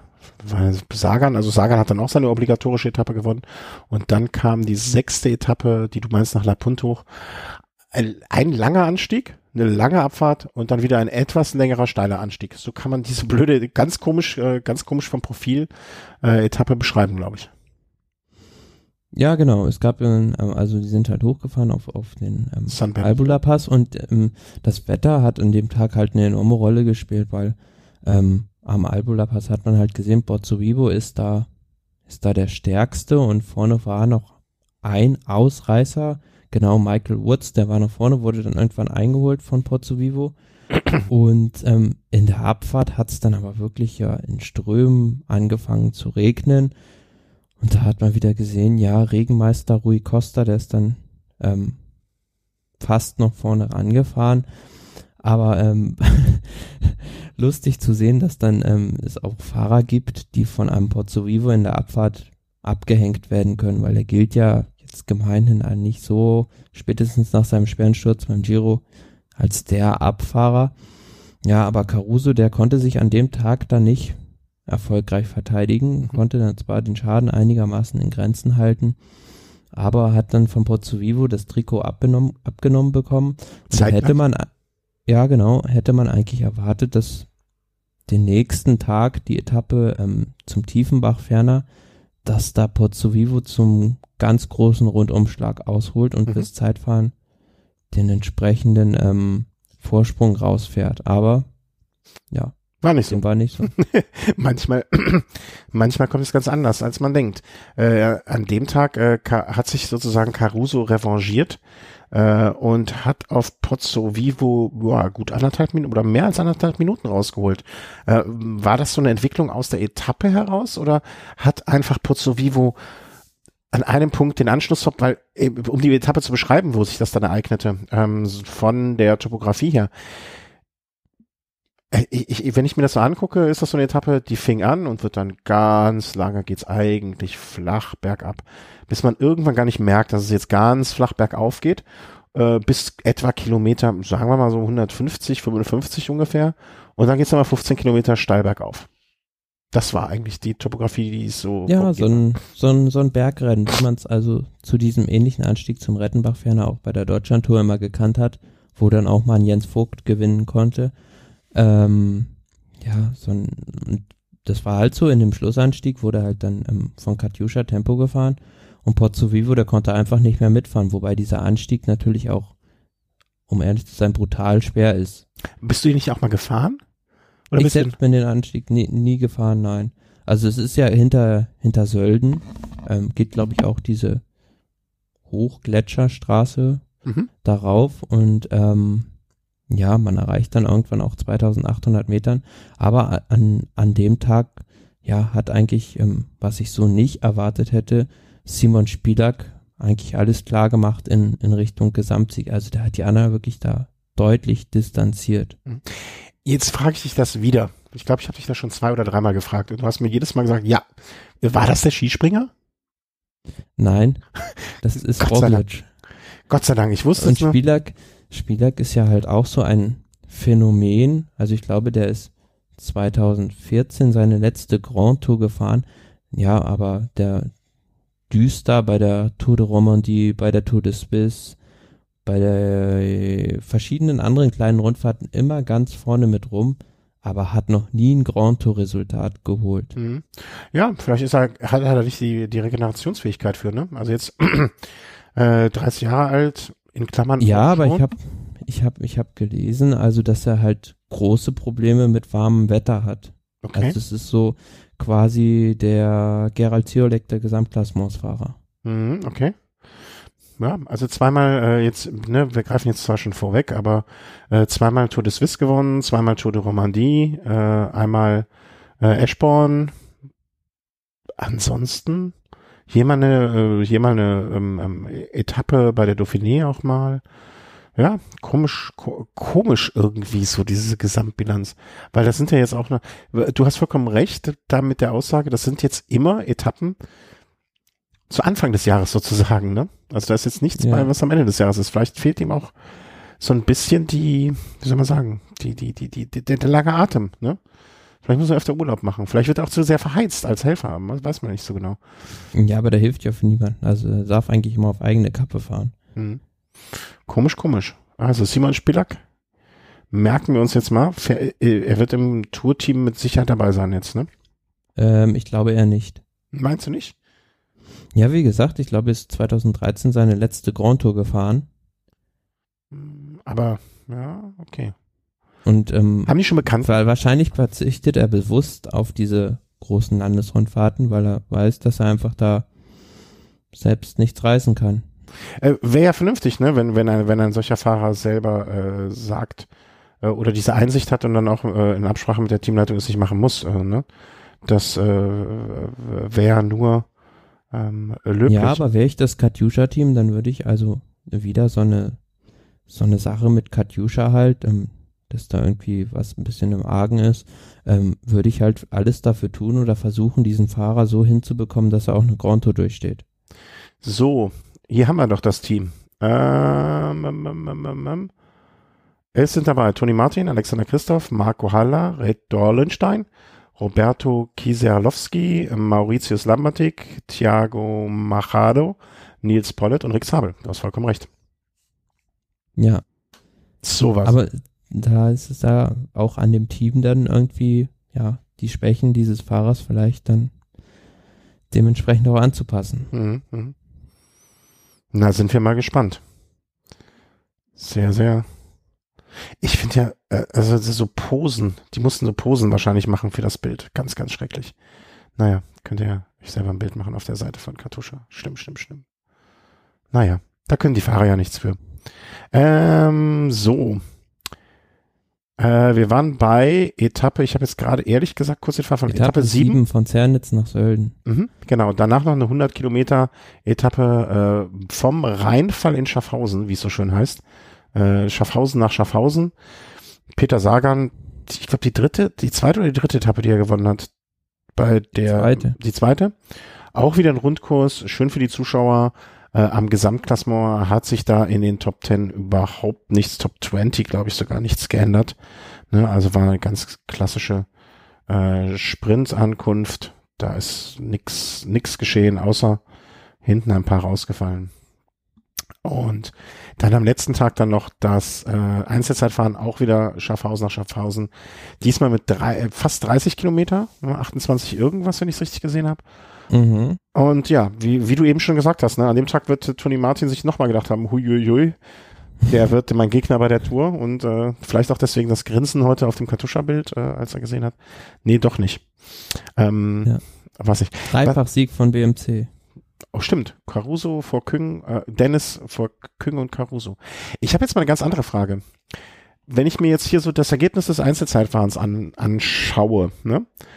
Was sagen wir denn zu so Leuten wie Steven Kruiswijk, TJ van Garderen zum Beispiel? Kommen die nicht in die Schuhe oder oder oder Ja, die haben halt schon, die haben halt schon den Giro gefahren. Also, ja, aber warum? Also äh, weißt du, ob die äh, wie die bei dem bei der Tour? Also die werden ja die Tour fahren, oder? Ich denke eher nicht. Nee? Also Dann in hab Van ich- Garderen ist habe ich jetzt nicht im, im BMC-Kader zum Beispiel Ich gesehen. ziehe, ich schneide das jetzt alles raus, was ich gesagt habe. Ich, ich hatte irgendwie meine Erinnerung. Also, ähm, Und äh, aber zum Beispiel habe ich warum? auch gesehen, ähm, Tom Dumoulin war im Pro Prolog, glaube ich, noch irgendwie Fünfter oder so und ist dann irgendwie nach vier, fünf Etappen völlig entkräftet ausgestiegen, weil er einfach vom, vom Giro viel zu kaputt war noch. mhm. aber warum machen die dann das? Also, Ja, einfach um, um sozusagen die erste Saisonhälfte abzuschließen für sich und dann ja, machen die halt Pause, Pause und dann ähm, Ja, kann ich auch äh. Richtung Aufbau Vuelta. dann kann ich ja auch schon nach, dem- na, nach dem Giro Pommes essen gehen. Also, äh, Ja, aber die Tour des Swiss ist halt einfach noch so, so ein schönes, sage ich mal, so Bonbon, ähm, was für zum Beispiel für einen Pozzo Vivo optimal gelaufen ist. Also der hat eine Etappe gewonnen und wäre fast noch ganz Klar. vorne im Gesamtklassement reingefahren. ja, für die Leute, die den Anspruch haben, da gewinnen zu wollen, ne? Aber für mich wäre nach dem Giro ein Strand schöner als Natur des Swiss, äh, muss ich gestehen. Du weißt ja auch immer nicht, was die im, im, in ihrem Vertrag haben oder was die für Verpflichtungen gegenüber dem Team noch haben. Klar, ne? Das, äh, das ist jetzt völlig außen vor. Also das, äh, das, das muss man natürlich nochmal anders bewerten, wenn man so etwas wüsste. Klar.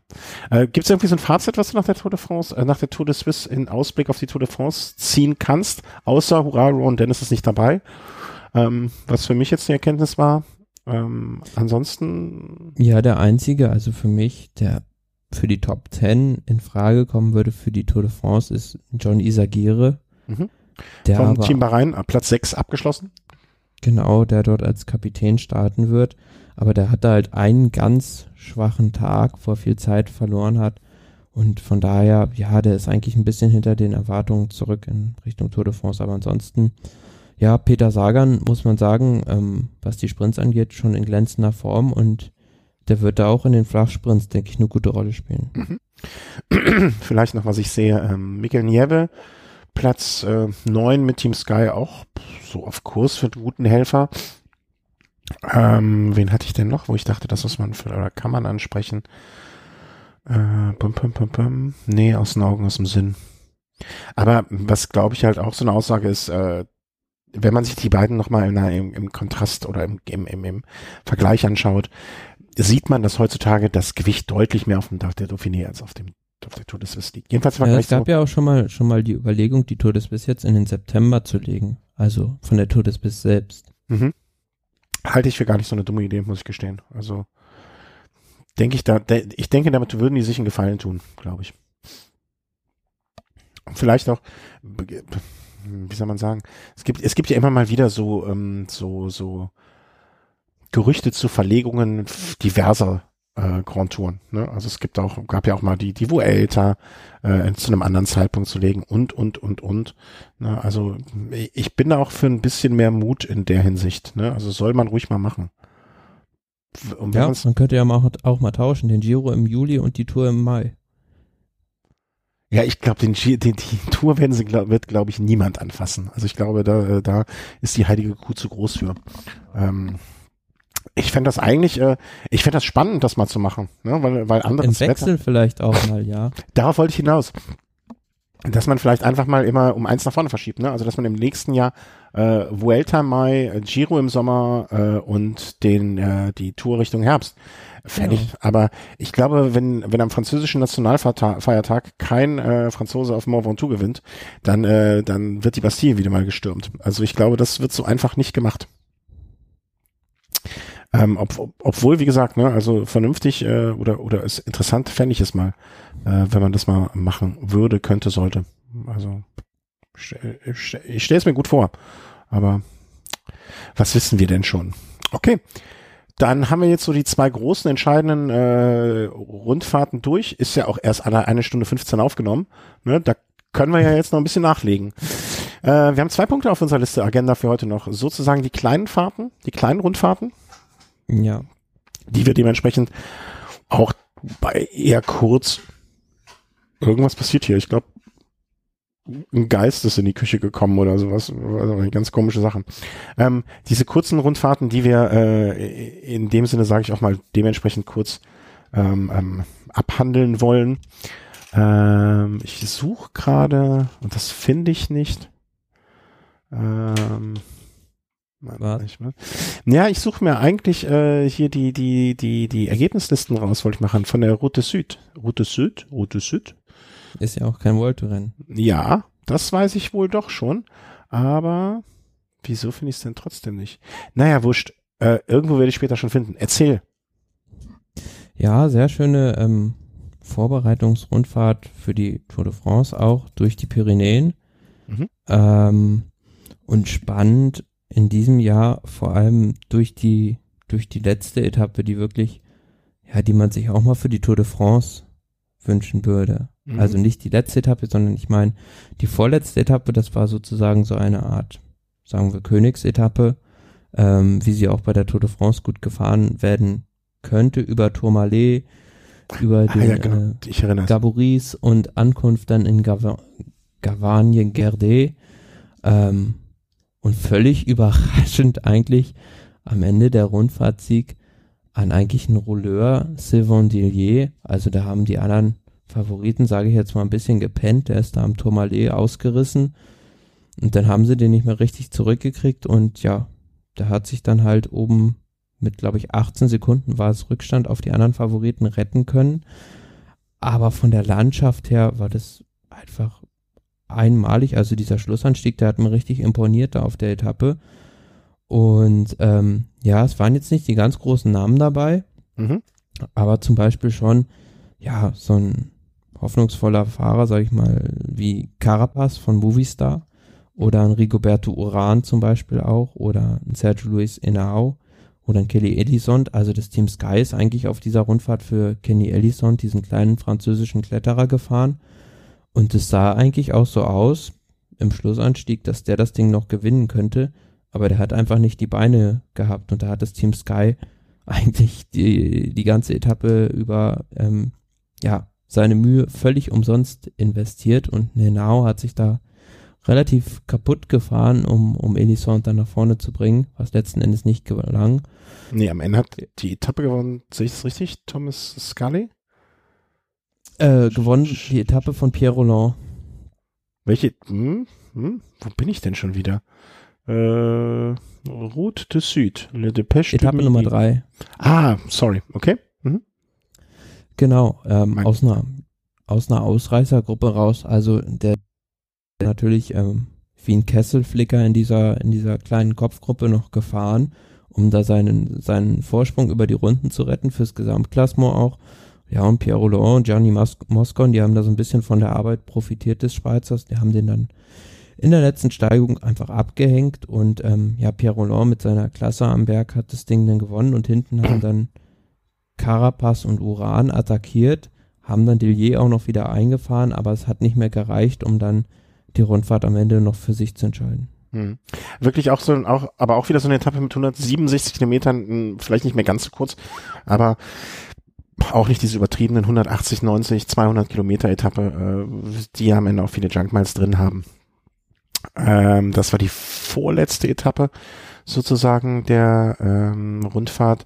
Am letzten Tag, also letzter, ähm, war dann nochmal so eine Mittelge sag mal, Mittel, ich, ich, ich komme heute nicht auf die Worte, ich habe echt so viele Worte heute rausgeschossen. Mhm. Ja, aber das war ja so ein, so ein Rollerding eigentlich eher. Also mhm. da gab es jetzt keine großen topografischen Hindernisse auf der Etappe. Und da war eigentlich klar, wenn sich da der Sylvain Dellier da beim, beim Zwischensprint nicht übertölpeln lässt, das lässt äh, von der Zeitgutschrift von Carapaz, dass er das Ding eigentlich gewinnt. Mhm. Und so ist es dann am Ende auch ausgegangen. Ähm, für BMC Racing ähm, Sylvain Dellier Schreibe ich das richtig ausgesprochen? Dilier? Dilier, ja. Dilier? Genau. Äh, wieder, wieder Namens, äh, wie soll man sagen? Namensblamagen für 100, bitte. Ja, ähm, aber es war auch so ein bisschen die Rundfahrt der Enttäuschten, sage ich mal in Anführungs- und Schlusszeichen. Zum einen auf der zweiten Etappe gewonnen von Ilia Viviani, der da im Sky-Team wohl absolut unzufrieden ist, weil die haben den nicht mit zum Giro genommen, so ein super Sprinter, und nehmen den auch nicht mit zur Tour de France. Mhm. Es gab auch schon das Gerücht, ähm, dass Chris Froome sein Team auch auf die Vuelta ausgerichtet haben will und dafür Viviani wieder kein Platz ist. Da wird er sich dann wohl im nächsten Jahr eine andere Mannschaft suchen. Einerseits ja, aber andererseits, mein Gott, ne, er, er, es ist, ich kann es ja verstehen, dass man dann enttäuscht ist und, äh, aber es ist nun mal äh, der Arbeitgeber, der da die Entscheidungen trifft und ähm, was will man machen? Ne? Also und zum anderen Sylvain Dillier, der von, von, eigentlich die Tour de Suisse hätte fahren wollen, aber da auch nicht berücksichtigt wurde. Ja, und er hat seinen Team Oberen dann mal gezeigt, was er dann drauf hat. Mhm. Ähm, sonst noch etwas Bemerkenswertes, weil sonst würde ich jetzt äh, direkt weitergehen zum Ster CLM. Genau. Ne? Zwei, zwei, zweite Kategorie äh, Veranstaltung, ähm, die sich äh, ja fünf Tage, äh, fünf Etappen, alles so Etappen, äh, ne, ein Prolog zu Beginn, äh, den dann der äh, Marcel Kittel äh, bemerkenswerterweise mit drei Sekunden Zweiter geworden ist. Ähm, ansonsten Herrn Greipel war dabei, in Sieberg, äh, Leonard Kemner äh, vom Team Sunweb, sechster Platz, äh, Maximilian Schachmann auf Platz äh, drei und gewonnen hat Primoz Rock. Bitte? Rockschli? Roglic. Roglic. Ähm, ja. Hast du noch äh, irgendwie so Marcel Kittel hat, glaube ich, dann noch Wie viele Etappen hat er noch gewonnen? Einer hat er noch Eine? gewonnen. Also die, es waren eigentlich so alles so mehr oder weniger Sprint-Etappen, außer eine so Hügel-Etappe. Ich wollte schon sagen, Also du wolltest jetzt Bergetappe hoffentlich nicht sagen. Nee, nee. War ja in den, in den Niederlanden, also. Ja, ich wollte schon sagen. Also jetzt hättest du mich, damit hättest du mich jetzt wirklich äh, aus der Reserve locken können. Ja, aber die wurde dann gewonnen von José Gonçalves vom Team Katjuscha, der auch auf der Etappe sich dann den Gesamtsieg gesichert hat. Und ja, Maximilian Schachmann da wirklich auch wieder formidabel unterwegs, 24 Sekunden Rückstand nur.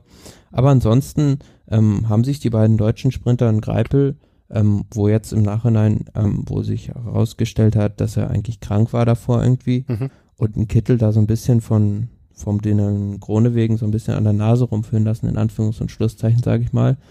Ähm, der hat gezeigt, dass er da ernsthafter Konkurrent für die beiden für die Tour de France ist. Ja, aber ähm, ich glaube, einmal ist, ist irgendwie dem Kittel die Kette runtergesprungen, einmal war er eingebaut, eine Etappe hat er gewonnen. Also optimale Vorbereitung war es sicherlich jetzt nicht auf die Tour de France, aber ist jetzt auch nicht so, dass er völlig außer Form ist. Äh, ich wollte gerade sagen, also äh, ich, ich war ja, ähm, ich bin ja bekennender Nicht-Kittel-Freund sozusagen.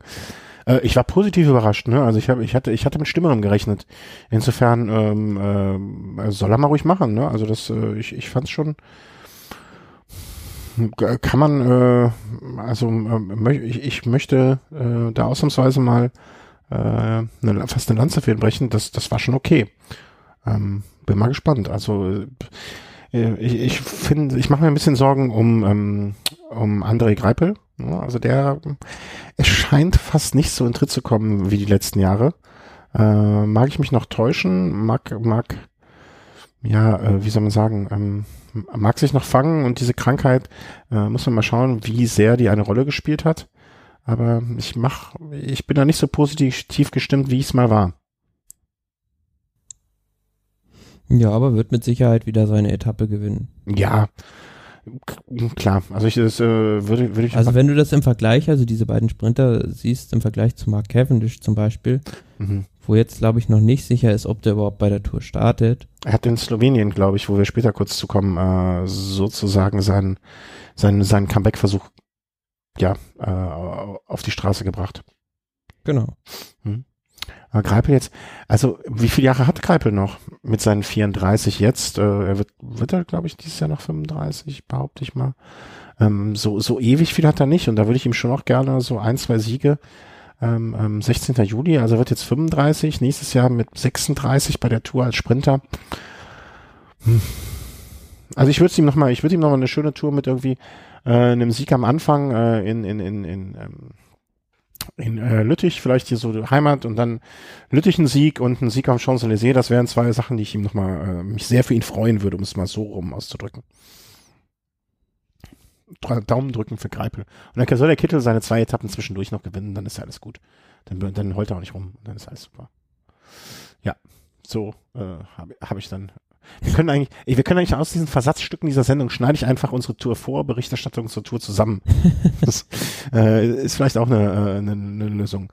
Ähm, Tour de Slovenia auch, das waren die, die, die haben ja alle fast parallel stattgefunden, ne? So 14. Äh, genau, bis das 18. war so ein bisschen äh, hat sich alles so zerfasert. Ja, ja, man könnte auch sagen, die zweite Reihe zerfasert sich überall, ne? Äh, wenn man es böse meinen würde. Ja, aber ungewöhnlich überhaupt zu sehen, dass zum Beispiel ein Mann wie Rafael Maika nicht die Tour de Suisse als Vorbereitung wählt, sondern lieber die Slowenien-Rundfahrt.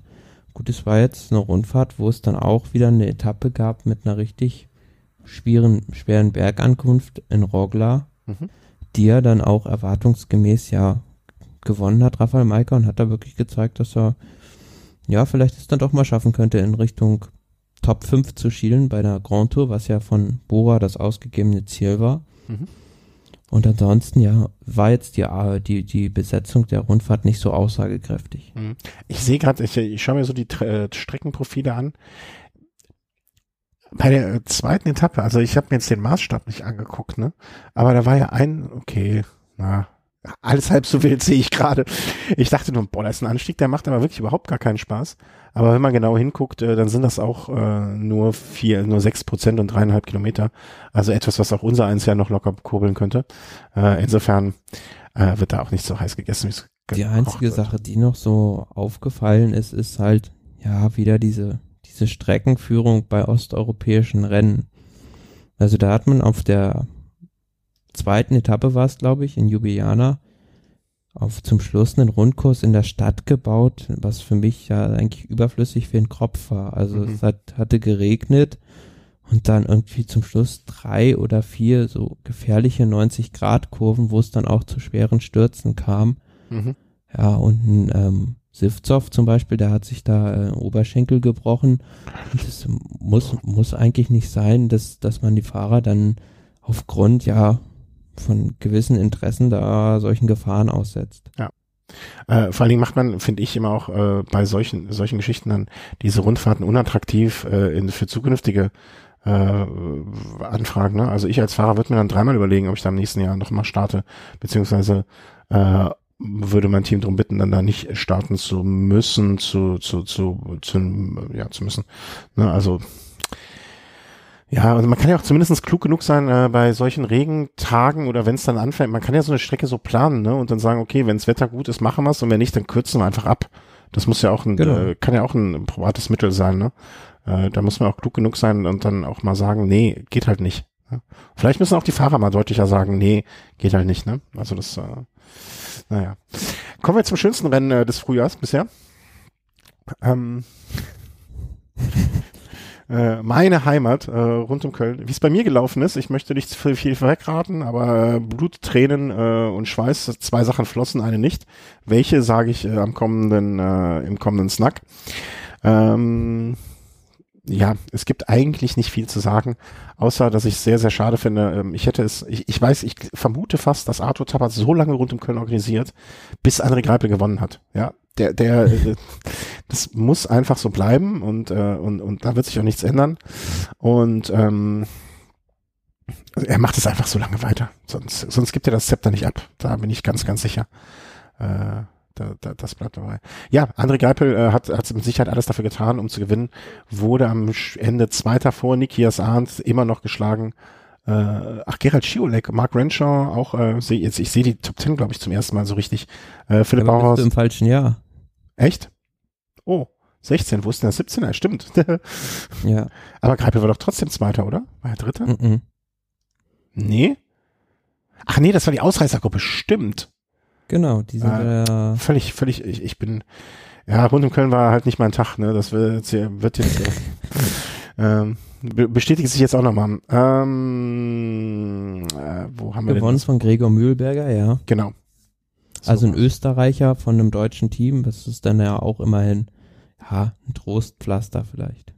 Ja, äh, vor, äh, also es sind insgesamt, es war wohl eine Gruppe, die sich relativ ich will nicht sagen früh, aber so, so, so ordentlich im Rennen äh, abgesetzt hat, die dann durchgekommen ist, was bei Rund um Köln ja äh, auch bei legendären Rund um Köln immer mal wieder gelungen ist. Ähm, äh, aber ja, also äh, du sagtest es eben schon, André Gabel erkrankt. Er wäre mit Sicherheit äh, auch von allen Zuschauern, die da vor Ort waren, als derjenige angesehen worden, der gerne hätte gewinnen können. Ähm, äh, aber es hat nicht sollen sein und ich ähm, hoffe, drückt die Daumen, dass das noch was wird äh, bis zur Tour. Dass ich jetzt äh, gut genesen kann und äh, dann wieder äh, angreifen kann, sobald, ähm, ja, sobald es geht. Und ähm, vielleicht wird er auch im zweiten Teil der Tour erst wieder richtig fit. Wie viel, ich glaube, habe hab ich es richtig im Kopf? Vier, fünf Sprints? So richtig viele sind es ja dieses Jahr nicht, ne? Ja, doch, schon. Es sind Echt? Habe ich das? Etappen dabei. Fünf? Ich habe fünf Sprintetappen im Kopf. Ich weiß nicht woher.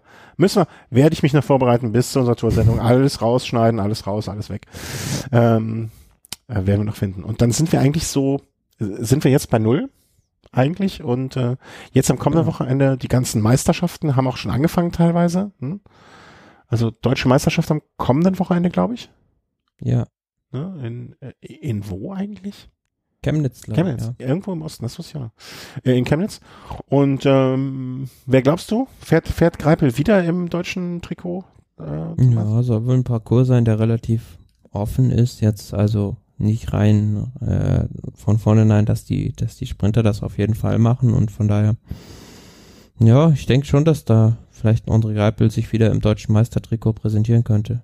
Ja, also man kann gespannt sein, weil jetzt hat man ja auch mit Team Sunweb, Team Hansgrohe, also es sind ja verschiedene Teams, die ihre Fahrer da äh, hinschicken und ich bin mal gespannt, ob diese äh, Katusha natürlich auch, ne, ähm, ähm, wie die, wie, ich kann mir gut vorstellen, dass es ein interessantes Rennen dieses Jahr wird. Ähm, äh, bei dieser deutschen Meisterschaft. Gut, dann war's das an Rennen eigentlich, oder? Haben wir, haben, Ja. also, ne, wir hätten jetzt noch über äh, das kleinste Rennen in Hinterzupfingen, aber ich glaube, von dem, von der Auswahl her, haben wir da so definitiv das Wichtigste und auch noch ein bisschen paar weniger wichtige. Wir haben jetzt noch so eine ganz kleine Kategorie hinten dran ge, ge, ge, gedengelt.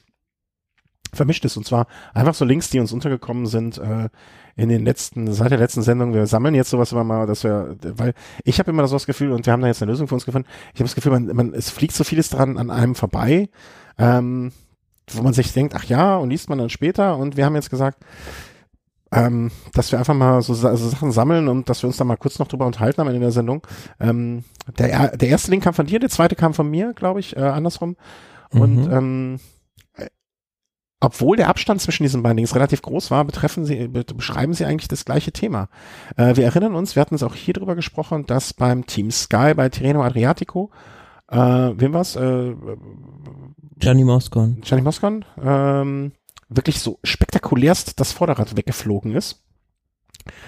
Und wir damals schon so, hä, Materialschaden, huhu, und hm, komisch. Äh, jetzt im Nachgang äh, hat sich zumindestens, wer war's, äh, Gerard Thomas geäußert, ähm, dass es wohl daran lag, dass ihm der Reifen weggeflogen ist oder explodiert ist oder, oder sagen wir so, der Reifen hat einen Schaden genommen und hat das alles verursacht. Ja, aber das Problem soll wohl ganz einfach gewesen sein, dass sie für das Laufrad nicht zugelassenen, also von der Breite her Reifen aufgezogen haben. Okay, g- gibt es natürlich, kann ich mir, kann, aber, also da, da ist dann halt auch wieder der Frage, menschliche Fehler im Sinne von, ich habe es ins falsche Regal gegriffen, als ich den, äh, den Reifen rausgenommen habe. Äh, Fehler in der Kommunikation, welche Renne, welche Reifen können an diesem Laufrad verbaut werden? Ähm, also falsche Breite kommt mir ehrlich gesagt irgendwie ein bisschen komisch vor. Also Minimum Tire. Also das, äh, also äh, im Artikel steht halt, äh, oder könnt ihr auch mal nachlesen, ne, dass das mindestens äh, ein 25 Millimeter Reifen äh, gefordert wurde für diesen äh, Laufradsatz, es dann ein 23 Millimeter war, ähm, Genau. weil man sich aerodynamische Vorteile versprochen hat. Ähm, ich weiß es nicht. Ähm, also man weiß es nicht. Soll angeblich diesen Reifen dann gar nicht in 23 Millimeter geben und hin und her, ähm, ist halt immer die Frage, ne? Wie viel ist, wo, die Wahrheit liegt wahrscheinlich irgendwo in der Mitte dazwischen. Und weil es so lustig ist, hattest du dann noch die andere Reifengeschichte, ähm, das Team BMC, ich hatte das mit, nicht mit, mitgekommen, über diese Serie sprechen wir ja grundsätzlich gleich auch nochmal, äh, diese neue Veranstaltung, bei der sogenannten Hammer-Serie, oder spricht man es Hammer aus? Wer weiß es schon so genau? Emma Serious. Hammer Series, äh, hat das Team äh, BMC es geschafft, in einem Mannschaftszeitfahren äh, vier platte Reifen zu fahren. Ja. Ich, ich, ich habe jetzt natürlich ein bisschen Angst. Ich, ich, äh, wir werden das Video verlinken. Ich schaue mir die Reifen an. Man ist sich natürlich jetzt nicht mehr, äh, also weißt du, welche Reifensponsor BMC hat? Müsste man mal jetzt mal eigentlich Nee, schnell in Erfahrung bringen, oder? Äh, damit man diese Reifen tunlichst in Zukunft äh, nicht meidet, aber äh, wäre schon interessant zu wissen. Äh, habe ja jetzt schon ein bisschen Angst. Team BMC, wo gibt's denn das Team BMC? Ähm, ha- hast du sowas, also wenn ich an, äh, an, an, wie soll ich sagen, wenn, wenn ich an Zeitfahren und ähm, äh, Unfälle oder, oder, oder, ja, wie soll man sagen, ähm, Probleme denke, welche, welche Bilder hast du als erst im Kopf? Ja, kommt mir als erstes immer dieses Zeitfahren von 2005 in den Kopf, als äh, Michael Rasmussen da fünfmal im Graben gelandet ist und äh, zweimal oder dreimal das Rad wechseln musste. Also das war ja aber mehr eher so menschliches Versagen, als dass es irgendwie ein Materialproblem war. Okay, das finde ich jetzt sehr interessant, weil ich hätte schwören können, dass du und ich an das gleiche Zeitfahren denken und bei mir ist es ein anderes. Äh, Vittoria, schade, ich habe Vittoria Reifen drauf und mag sie sehr, sehr, sehr, sehr gerne. Äh, sind der Reifensponsor von BMC. Hm, muss ich mal drüber nachdenken. Äh, ich muss immer an hier äh, Mr. 65 Prozent.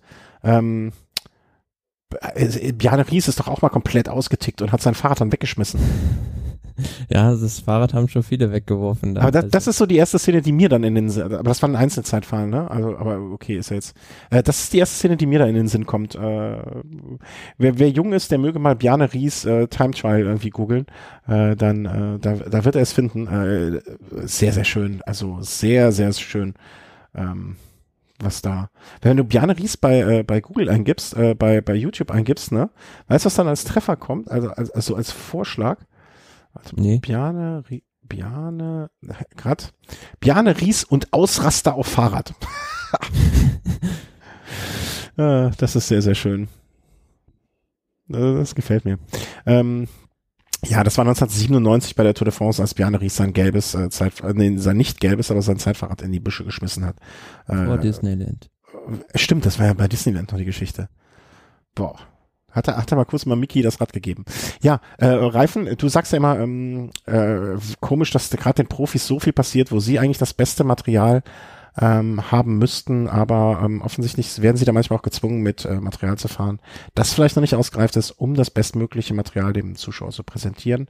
War so immer deine These. Ich bin ja mal vorsichtig und denke mir, vielleicht gehen die auch grundsätzlich mit ihrem Material so sehr ans Limit, dass sowas vielleicht schneller passieren kann. Wahrheit liegt auch da in der Mitte, denke ich. Ne? Also äh, ja. wie war die Geschichte nochmal mit dem Vorbau oder einem Steuersatz, der falsch verbaut war letztens? Ne? Bei Niki Terpstra bei Paris-Roubaix, genau. ja, hat eine ähm, Vorbau verwendet, der dann gebrochen ist. Äh, bei mir läuft im Hintergrund Bjarne Ries rastet aus. Das ist so ein schönes Bild. Das müssen wir auf jeden Fall an dieser Stelle. Äh, wenn ihr nichts, äh, bitte stoppt den Podcast. Ja, nicht mehr weiterhören. Ähm, äh, unten bei äh, diverses Vermischtes sind eigentlich nur noch Links drin.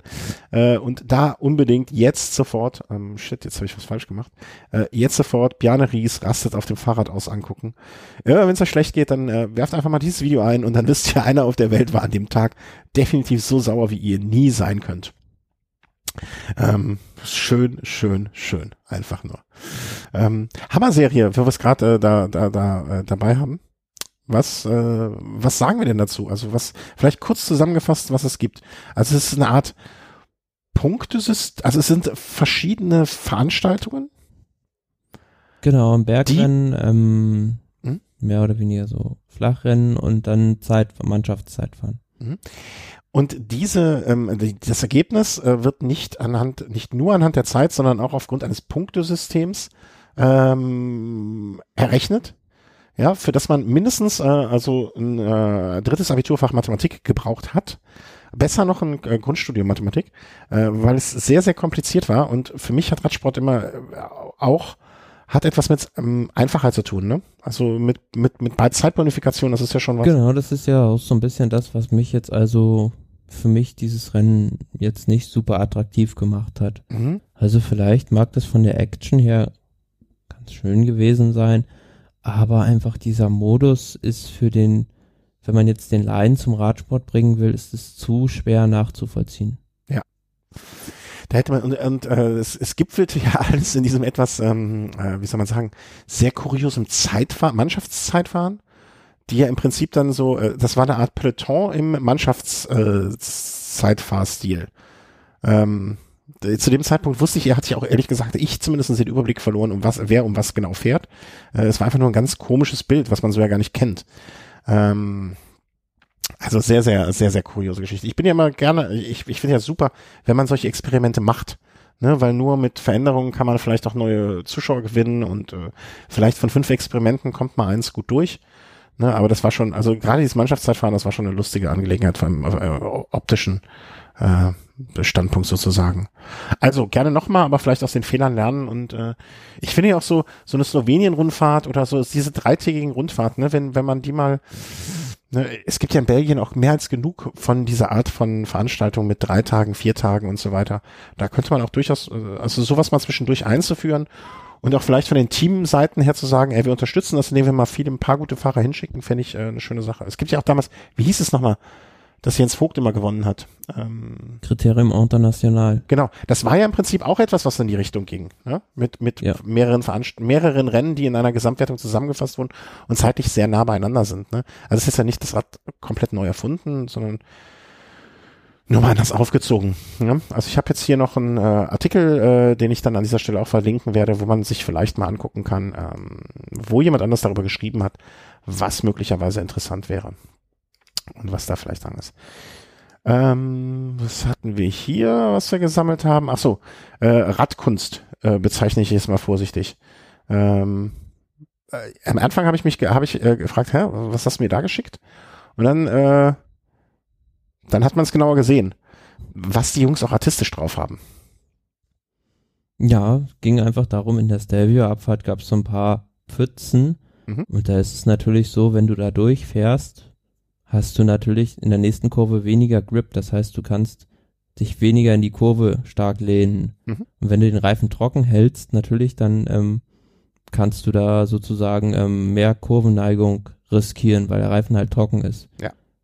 Und ähm, ja, da hat er einfach ähm, wahrscheinlich Nibali in dem Moment an dieses Detail da gedacht, ähm, nicht durchs Wasser zu fahren und ähm, ja, ist da einfach äh, vor einer Haarnadelkurve über die Pfütze rübergesprungen.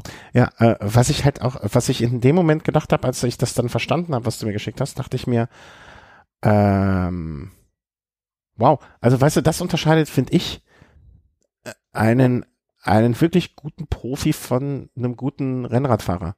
Weil der war, der denkt halt in so einem Moment auch, weißt du, also eigentlich ähm, äh, hätte man absolutes Verständnis, wenn man sagt, okay, in diesem Moment daran auch noch zu denken, äh, ne, und das war keine einfache Etappe.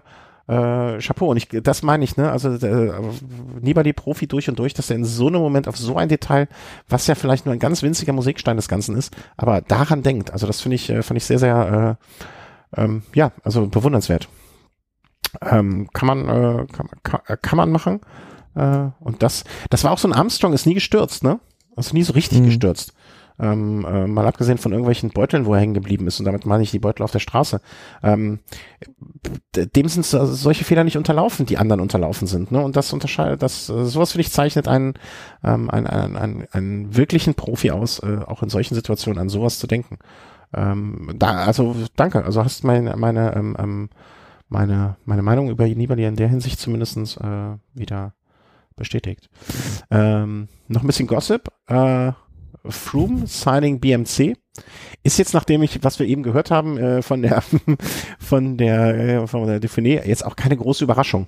Ne? Also es, es gab kurz das Gerücht, Chris Froome wird zu BMC wechseln. Ja, soll aber angeblich sechs Millionen Gehalt im Jahr fordern. Meinst du, das liegt daran? Also meinst du, das ist, meinst du, äh, Frumi wird rüberwechseln, wenn sie ihm nur die 8 Millionen auf den Tisch legen? Ich habe jetzt bewusst noch. Ja, ich denke, es geht einfach darum, ein bisschen zu pokern in Sachen Vertragsverhandlungen mit dem Team Sky. Also möchte da wahrscheinlich den Fahrer ein bisschen den Marktwert des Fahrers steigern, um dann selbst für ihn bei seinem aktuellen Team äh, besser dotierten Vertrag rauszuhandeln. Ach, du bist so, du bist so kalt. Du bist doch auch ein Rattenromantiker. Gerade du. Hm? Das, ist, das ist doch nicht immer alles nur Geld, Geld, Geld. Das ist doch, der muss sich doch auch da wohlfühlen. Und da muss es schön sein. Ja, aber ich glaube nicht, dass der, also jetzt da ernsthaft die Ambition hätte, zum Team BMC zu wechseln. Also. Eben. Also würde ich jetzt auch, äh, würde, würde mich wundern, wäre jetzt die falsche Formulierung, aber ähm, vor allen Dingen, äh, dann würde ich mir an Ports Stelle echt ein bisschen verarscht vorkommen. Muss man mal ganz ehrlich sagen, ne? Also äh, so, so, so, so, so gern die sich vielleicht mögen und so sehr die Kumpels sind, ne? Aber jetzt dann den, äh, den Froome nachzuholen, da, dann würde ich mir aber, da würde ich, da würde ich echt mal zum, äh, würde ich mal abends beim, beim Team, äh, Teamchef nochmal anklopfen und sagen, aber, ob, ob da nochmal alles wie richtig ist im Oberstübchen. Also das, oder? Oder sehe ich ja. das so falsch? Also, äh, nee, das, äh, das, das, äh, wie soll man sagen? Da, das würde ich nicht, das würde ich nicht, da wäre ich echt angepisst an seiner Stelle. Also da würde ich, äh, da wäre ich auch, hätte man glaube ich auch ähm, allen Grund zu, dann mal einen Aufstand zu proben. Bin ich jetzt eigentlich, äh, behaupte ich jetzt einfach mal. Also, hat sich dann aber äh, im, im weitesten Sinne nur als Gerücht äh, herausgestellt oder bis dato als Gerücht ähm, nichts dran. Ähm, Froome, weiß, du weißt aber nicht zufällig, wie lange sein Vertrag noch läuft, ne? Müsst ihr jetzt nachschauen. Ja. Ähm, dann vielleicht, ich habe jetzt hier nochmal was umgestellt. Ähm, die letzte, Mo äh, letzte Meldung fand ich sozusagen als Tipp am Ende ganz gut von äh, unseren Kollegen hätte Kollegen würde ich würde ich gerne sagen, aber eigentlich mache das, was sie machen, ist äh, ist mal so viel so so viel anders und so viel besser als äh, weil sie auch die Zeit haben und wahrscheinlich auch dann irgendwann das Geld hatten, äh, um es zu machen. Ähm, Link geht auf Facebook, also wenn ihr kein Facebook habt oder es nicht nutzen wollt aus äh, welchen Gründen auch immer, die völlig legitim sind, ähm, dann äh, sorry, ähm, geht um äh, ein Video vom Global Cycling Network, äh, wo sie an einer Stelle ausgegriffen haben, ich weiß gar nicht, bei welcher Rundfahrt es war, äh, wo Chris Froome auch mal sich als Abfahrt, also richtiger Abfahrtskünstler, nicht nur im Sinne von äh, Tollkühnheit und Mut, ähm, sondern auch, äh, wie soll man sagen, Steuerkünste, genauso wie Nibali es gemacht hat, äh, wirklich durch eine Gasse gefahren ist, wo eigentlich nicht so viel Platz gewesen wäre. Ja, ist halt in so einer, ähm, das war glaube ich sogar die Abfahrt von Mont du Chat. Ah, okay. Ähm, hm. in, in so einer Linkskurve in, in, in der Gruppe, in der Dreiergruppe vorbeigefahren ja, wo es eigentlich ganz, ganz eng war und ähm, da war wahrscheinlich, also ja, da hätte der, der 23 Millimeter breite Reifen von Moskons Zeitfahrrad nicht mehr zwischen nee. Straße und Straßenrand gepasst. Nee, da hätte nix mehr zwischen gepasst. Also ganz, ganz krasse Nummer. Also da, da, äh, vor allen Dingen denke ich mir dann immer, also, ne, also ich denke mir das, die werden wahrscheinlich in dem Moment überhaupt nichts gedacht haben. Also wahrscheinlich nicht, hoffentlich nicht ey, für die Veranstaltung jetzt hier vielleicht so viel aufs Spiel zu setzen, weil die waren, wie schnell waren die unterwegs? Die hatten die 70, 80 doch auch bestimmt am Tag. Ja, bestimmt. Und dann bei so einer, bei, bei so einem Rennen, was jetzt auch einen gewissen Stellenwert hat, aber nun mal nicht dein Saisonhöhepunkt ist, ne? Wenn er das jetzt am Ende der Tour de France, wo er noch äh, 10 Sekunden auf Contador aufholen muss und das rausfahren will, ne, in so einer Situation, okay, aber doch nicht bei so einem Rennen. Nee, also, ja. Also grundsätzlich würden wir das nicht machen, ne? Aber. Nee, niemals. What, what, what, ey. Chapeau. Guckt euch mal an. Also wenn ihr Facebook äh, klicken wollt, könnt. Äh, wenn nicht, dann äh, sucht einfach mal äh, Global Cycling Network und äh, Frumi und dann werdet ihr es auch schon finden, ähm, wenn ihr weniger faul seid als wir. Oder ich, ich, ich, ich. Ich nehme mich daraus. ähm, äh, letztes Video noch oder letzte Meldung, äh, die wir hatten. Ähm, Hast du, also du kennst den Blog, deswegen äh, brauche ich dich da gar nicht fragen.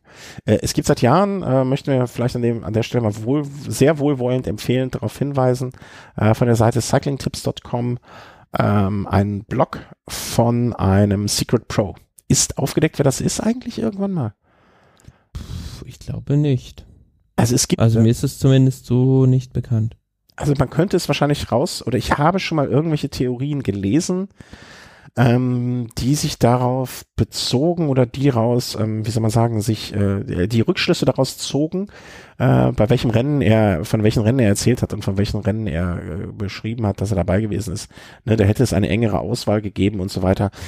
Ich, ich, ich brauche eigentlich gar nicht wissen, wer das ist. Ne? Also es scheint mir so zu sein, dass dieser Mensch entweder äh, entweder gar kein Profi ist, ne, und einfach nur Insiderwissen hat, was ja auch völlig, äh, und dann fände ich es auch völlig legitim, wenn man so eine, so eine Rolle annimmt und darüber schreibt. Ne? Also es äh, wäre mir ja völlig egal, ähm, weil die, die Geschichten sind einfach schön geschrieben oder, oder sind sehr ähm, den Anschein erweckend, dass sie aus dem Peloton wirklich kommen. Und es sind immer sehr interessante Gedanken. Äh, wo man vielleicht auch mal die Sicht eines Profis auf Dinge, wie soll man sagen, äh, sehen kann. Das ist so einfach gesagt. Ja. Ja. Ne? Hast du hast du das schon gelesen oder ähm, also ich habe es muss ich gestehen immer noch in meinem Read It Later und habe es noch nicht gelesen, weil es sind auch echt lange Texte, aber deswegen grundsätzlich un, aber mehrere andere alte Texte gelesen und deswegen äh, gebe ich einfach mal ähm, äh, un, un, ungesehen äh, gebe ich das als Empfehlung weiter. Äh, vielleicht der letzte Absatz. Uh, the next time I ride, I will hopefully be at the big one, the Tour de France, and I might be very well on the new bike, a disc-equipped bike. Ähm, dementsprechend äh, ist es ein Fahrer, der wohl hofft, bei der Tour de France mit dabei zu sein. Äh, führt euch den Text mal zu Gemüte, immer, immer schön zu lesen, immer interessant. Ähm, das Englisch ist auch sehr schön zu lesen, wie ich finde, in diesem Falle. Und ähm, ja, das war's für heute. Ja. Habe ich was vergessen? Nee, wir haben alles durch. Alles durch? Fast zwei Stunden. Äh, wir, wir, kommen, wir nähern uns langsam mit dem Race an den Snack an. Wir müssen die Schlagzahl erhöhen, befürchte ich. ja, dann werden wir äh, jetzt mal schauen, aus Baldovern, wann wir den nächsten Race aufnehmen werden. Ähm, hoffe, dass dein Umzug äh, gut klappt, dass, dass der uns keine Steine in den Weg wirft. Hast du, hast du schon Internet in der neuen Bude? Ähm, ja, soll dann am Freitag laufen. Ach. da bin ich mal gespannt. Hat es Mhm. hat's jemals nach dem, ich, ich kann mich gar nicht mehr erinnern, als wir hierhin umgezogen sind, ob das geklappt hat oder nicht. Ich überlege gerade, ob wir erst mit dem Podcast angefangen, ja, ich glaube, wir haben hier mit dem Podcasting angefangen. Das heißt, beim letzten Umzug ähm, gab es diese Problematik noch gar nicht. Naja, warten wir mal ab. Also, ich wünsche dir eine, eine, eine schöne Restwoche, schöne sommerliche Restwoche, schönes Wochenende, schönes Radfahren hoffentlich. Ähm, Danke, ja, ebenfalls, ja. Nutzt das gute Wetter. Ja, äh, ich weiß gar nicht, dieses Wochenende ist hier noch Kindergeburtstag. Äh, nicht meiner, äh, sondern von anderen anwesenden Personen, die jetzt schlafen. Und dementsprechend wird das ja ein bisschen eng mit dem Radfahren, aber mal gucken, was sich so in den nächsten Tagen und Wochen ergibt. Es steht ja auch äh, Rad am Ring äh, irgendwie kurz bevor und mein Trainingszustand ist äh, desolat bis tragisch. Ähm, mal, mal gucken, aber das sind ja immer nur 25 Kilometer, da kommt man ja immer irgendwie rum und äh, da, da will man jetzt nicht zu viel heulen, das wird schon irgendwie gehen. Ne? Heulen überlassen wir anderen, die können das besser als wir. Und äh, euch wünsche ich auch ein paar schöne äh, Sommertage jetzt äh, bis zur Tour de France. Ich hoffe, bei euch steigt ähm, die Vorfreude auch, das Tourfieber so ein bisschen und das andere noch, äh, dass ihr andere davon äh, da mit äh, sozusagen äh, reinholen könnt, dass Deutschland äh, eine schöne Tour erlebt. Äh, was wollte ich noch sagen? Weiß ich nicht. Werden wir, werden wir diese Woche noch finden alles. Ja, macht es gut, viel Spaß und äh, ach ja, eins genau, das habe ich auf die Liste noch extra mir intern gesetzt. Ähm, vielen Dank äh, nochmal möchte ich mich äh, hier zu äußern äh, für die in den letzten Tagen und Wochen äh, wirklich ähm, äh, wie soll man sagen, ja, gu gut laufenden Amazon Affiliate Links. Also ihr benutzt äh, die Suche auf unserer Seite, um von dort zu Amazon zu gehen ähm, und dort dann, wenn ihr eh wisst, was ihr kaufen wollt, äh, zu kaufen. Das äh, klappt ganz gut. Die Einnahmen sind da jetzt nicht so, dass ich meinen Job dafür an den Nagel hängen möchte. Also möchte ich auch gar nicht, weil ich mag meinen Job sehr gerne. Ähm, aber es hilft uns, ne? Also wir können jetzt wahrscheinlich so, so Kleinigkeiten, ne? Also wir konnten jetzt ähm, mal wieder Polster für die Mikros holen und und äh, dann vielleicht kann man auch mal äh, irgendwo, also es steht sowas im Raum, dass man mal hinfährt für eine für eine Geschichte, ne, ein bisschen Sprit davon bezahlen und ähm, bald steht wieder ein bisschen äh, Geld an für nicht Mixner, sondern für oh Gott, äh, mein Hirn. Naja, für das, dass das Audio schön macht. Hier, äh, auf Honig macht das Audio schön. Da müssen wir wieder was investieren. Und das, äh, da möchten, sind wir ganz demütig und sagen Danke für die Unterstützung, die wir entweder durch äh, Spenden bekommen oder einfach diesen Amazon-Weg gehen. Das kostet euch nichts, hilft uns aber un, un, ungemein. Und ja, danke, danke für. Da sind wir sehr demütig. Genau. Ich kann dir zum Beispiel bald, äh, schicke ich dem äh, Thomas ein Buch, wo ich mich schon sehr darauf freue, seine Meinung zu hören. Kann man dann das Porto davon bezahlen wieder. Ne? Also solche Kleinigkeiten. Und vielleicht auch mal ein Bier. Danke. Tschüss. Tschüss.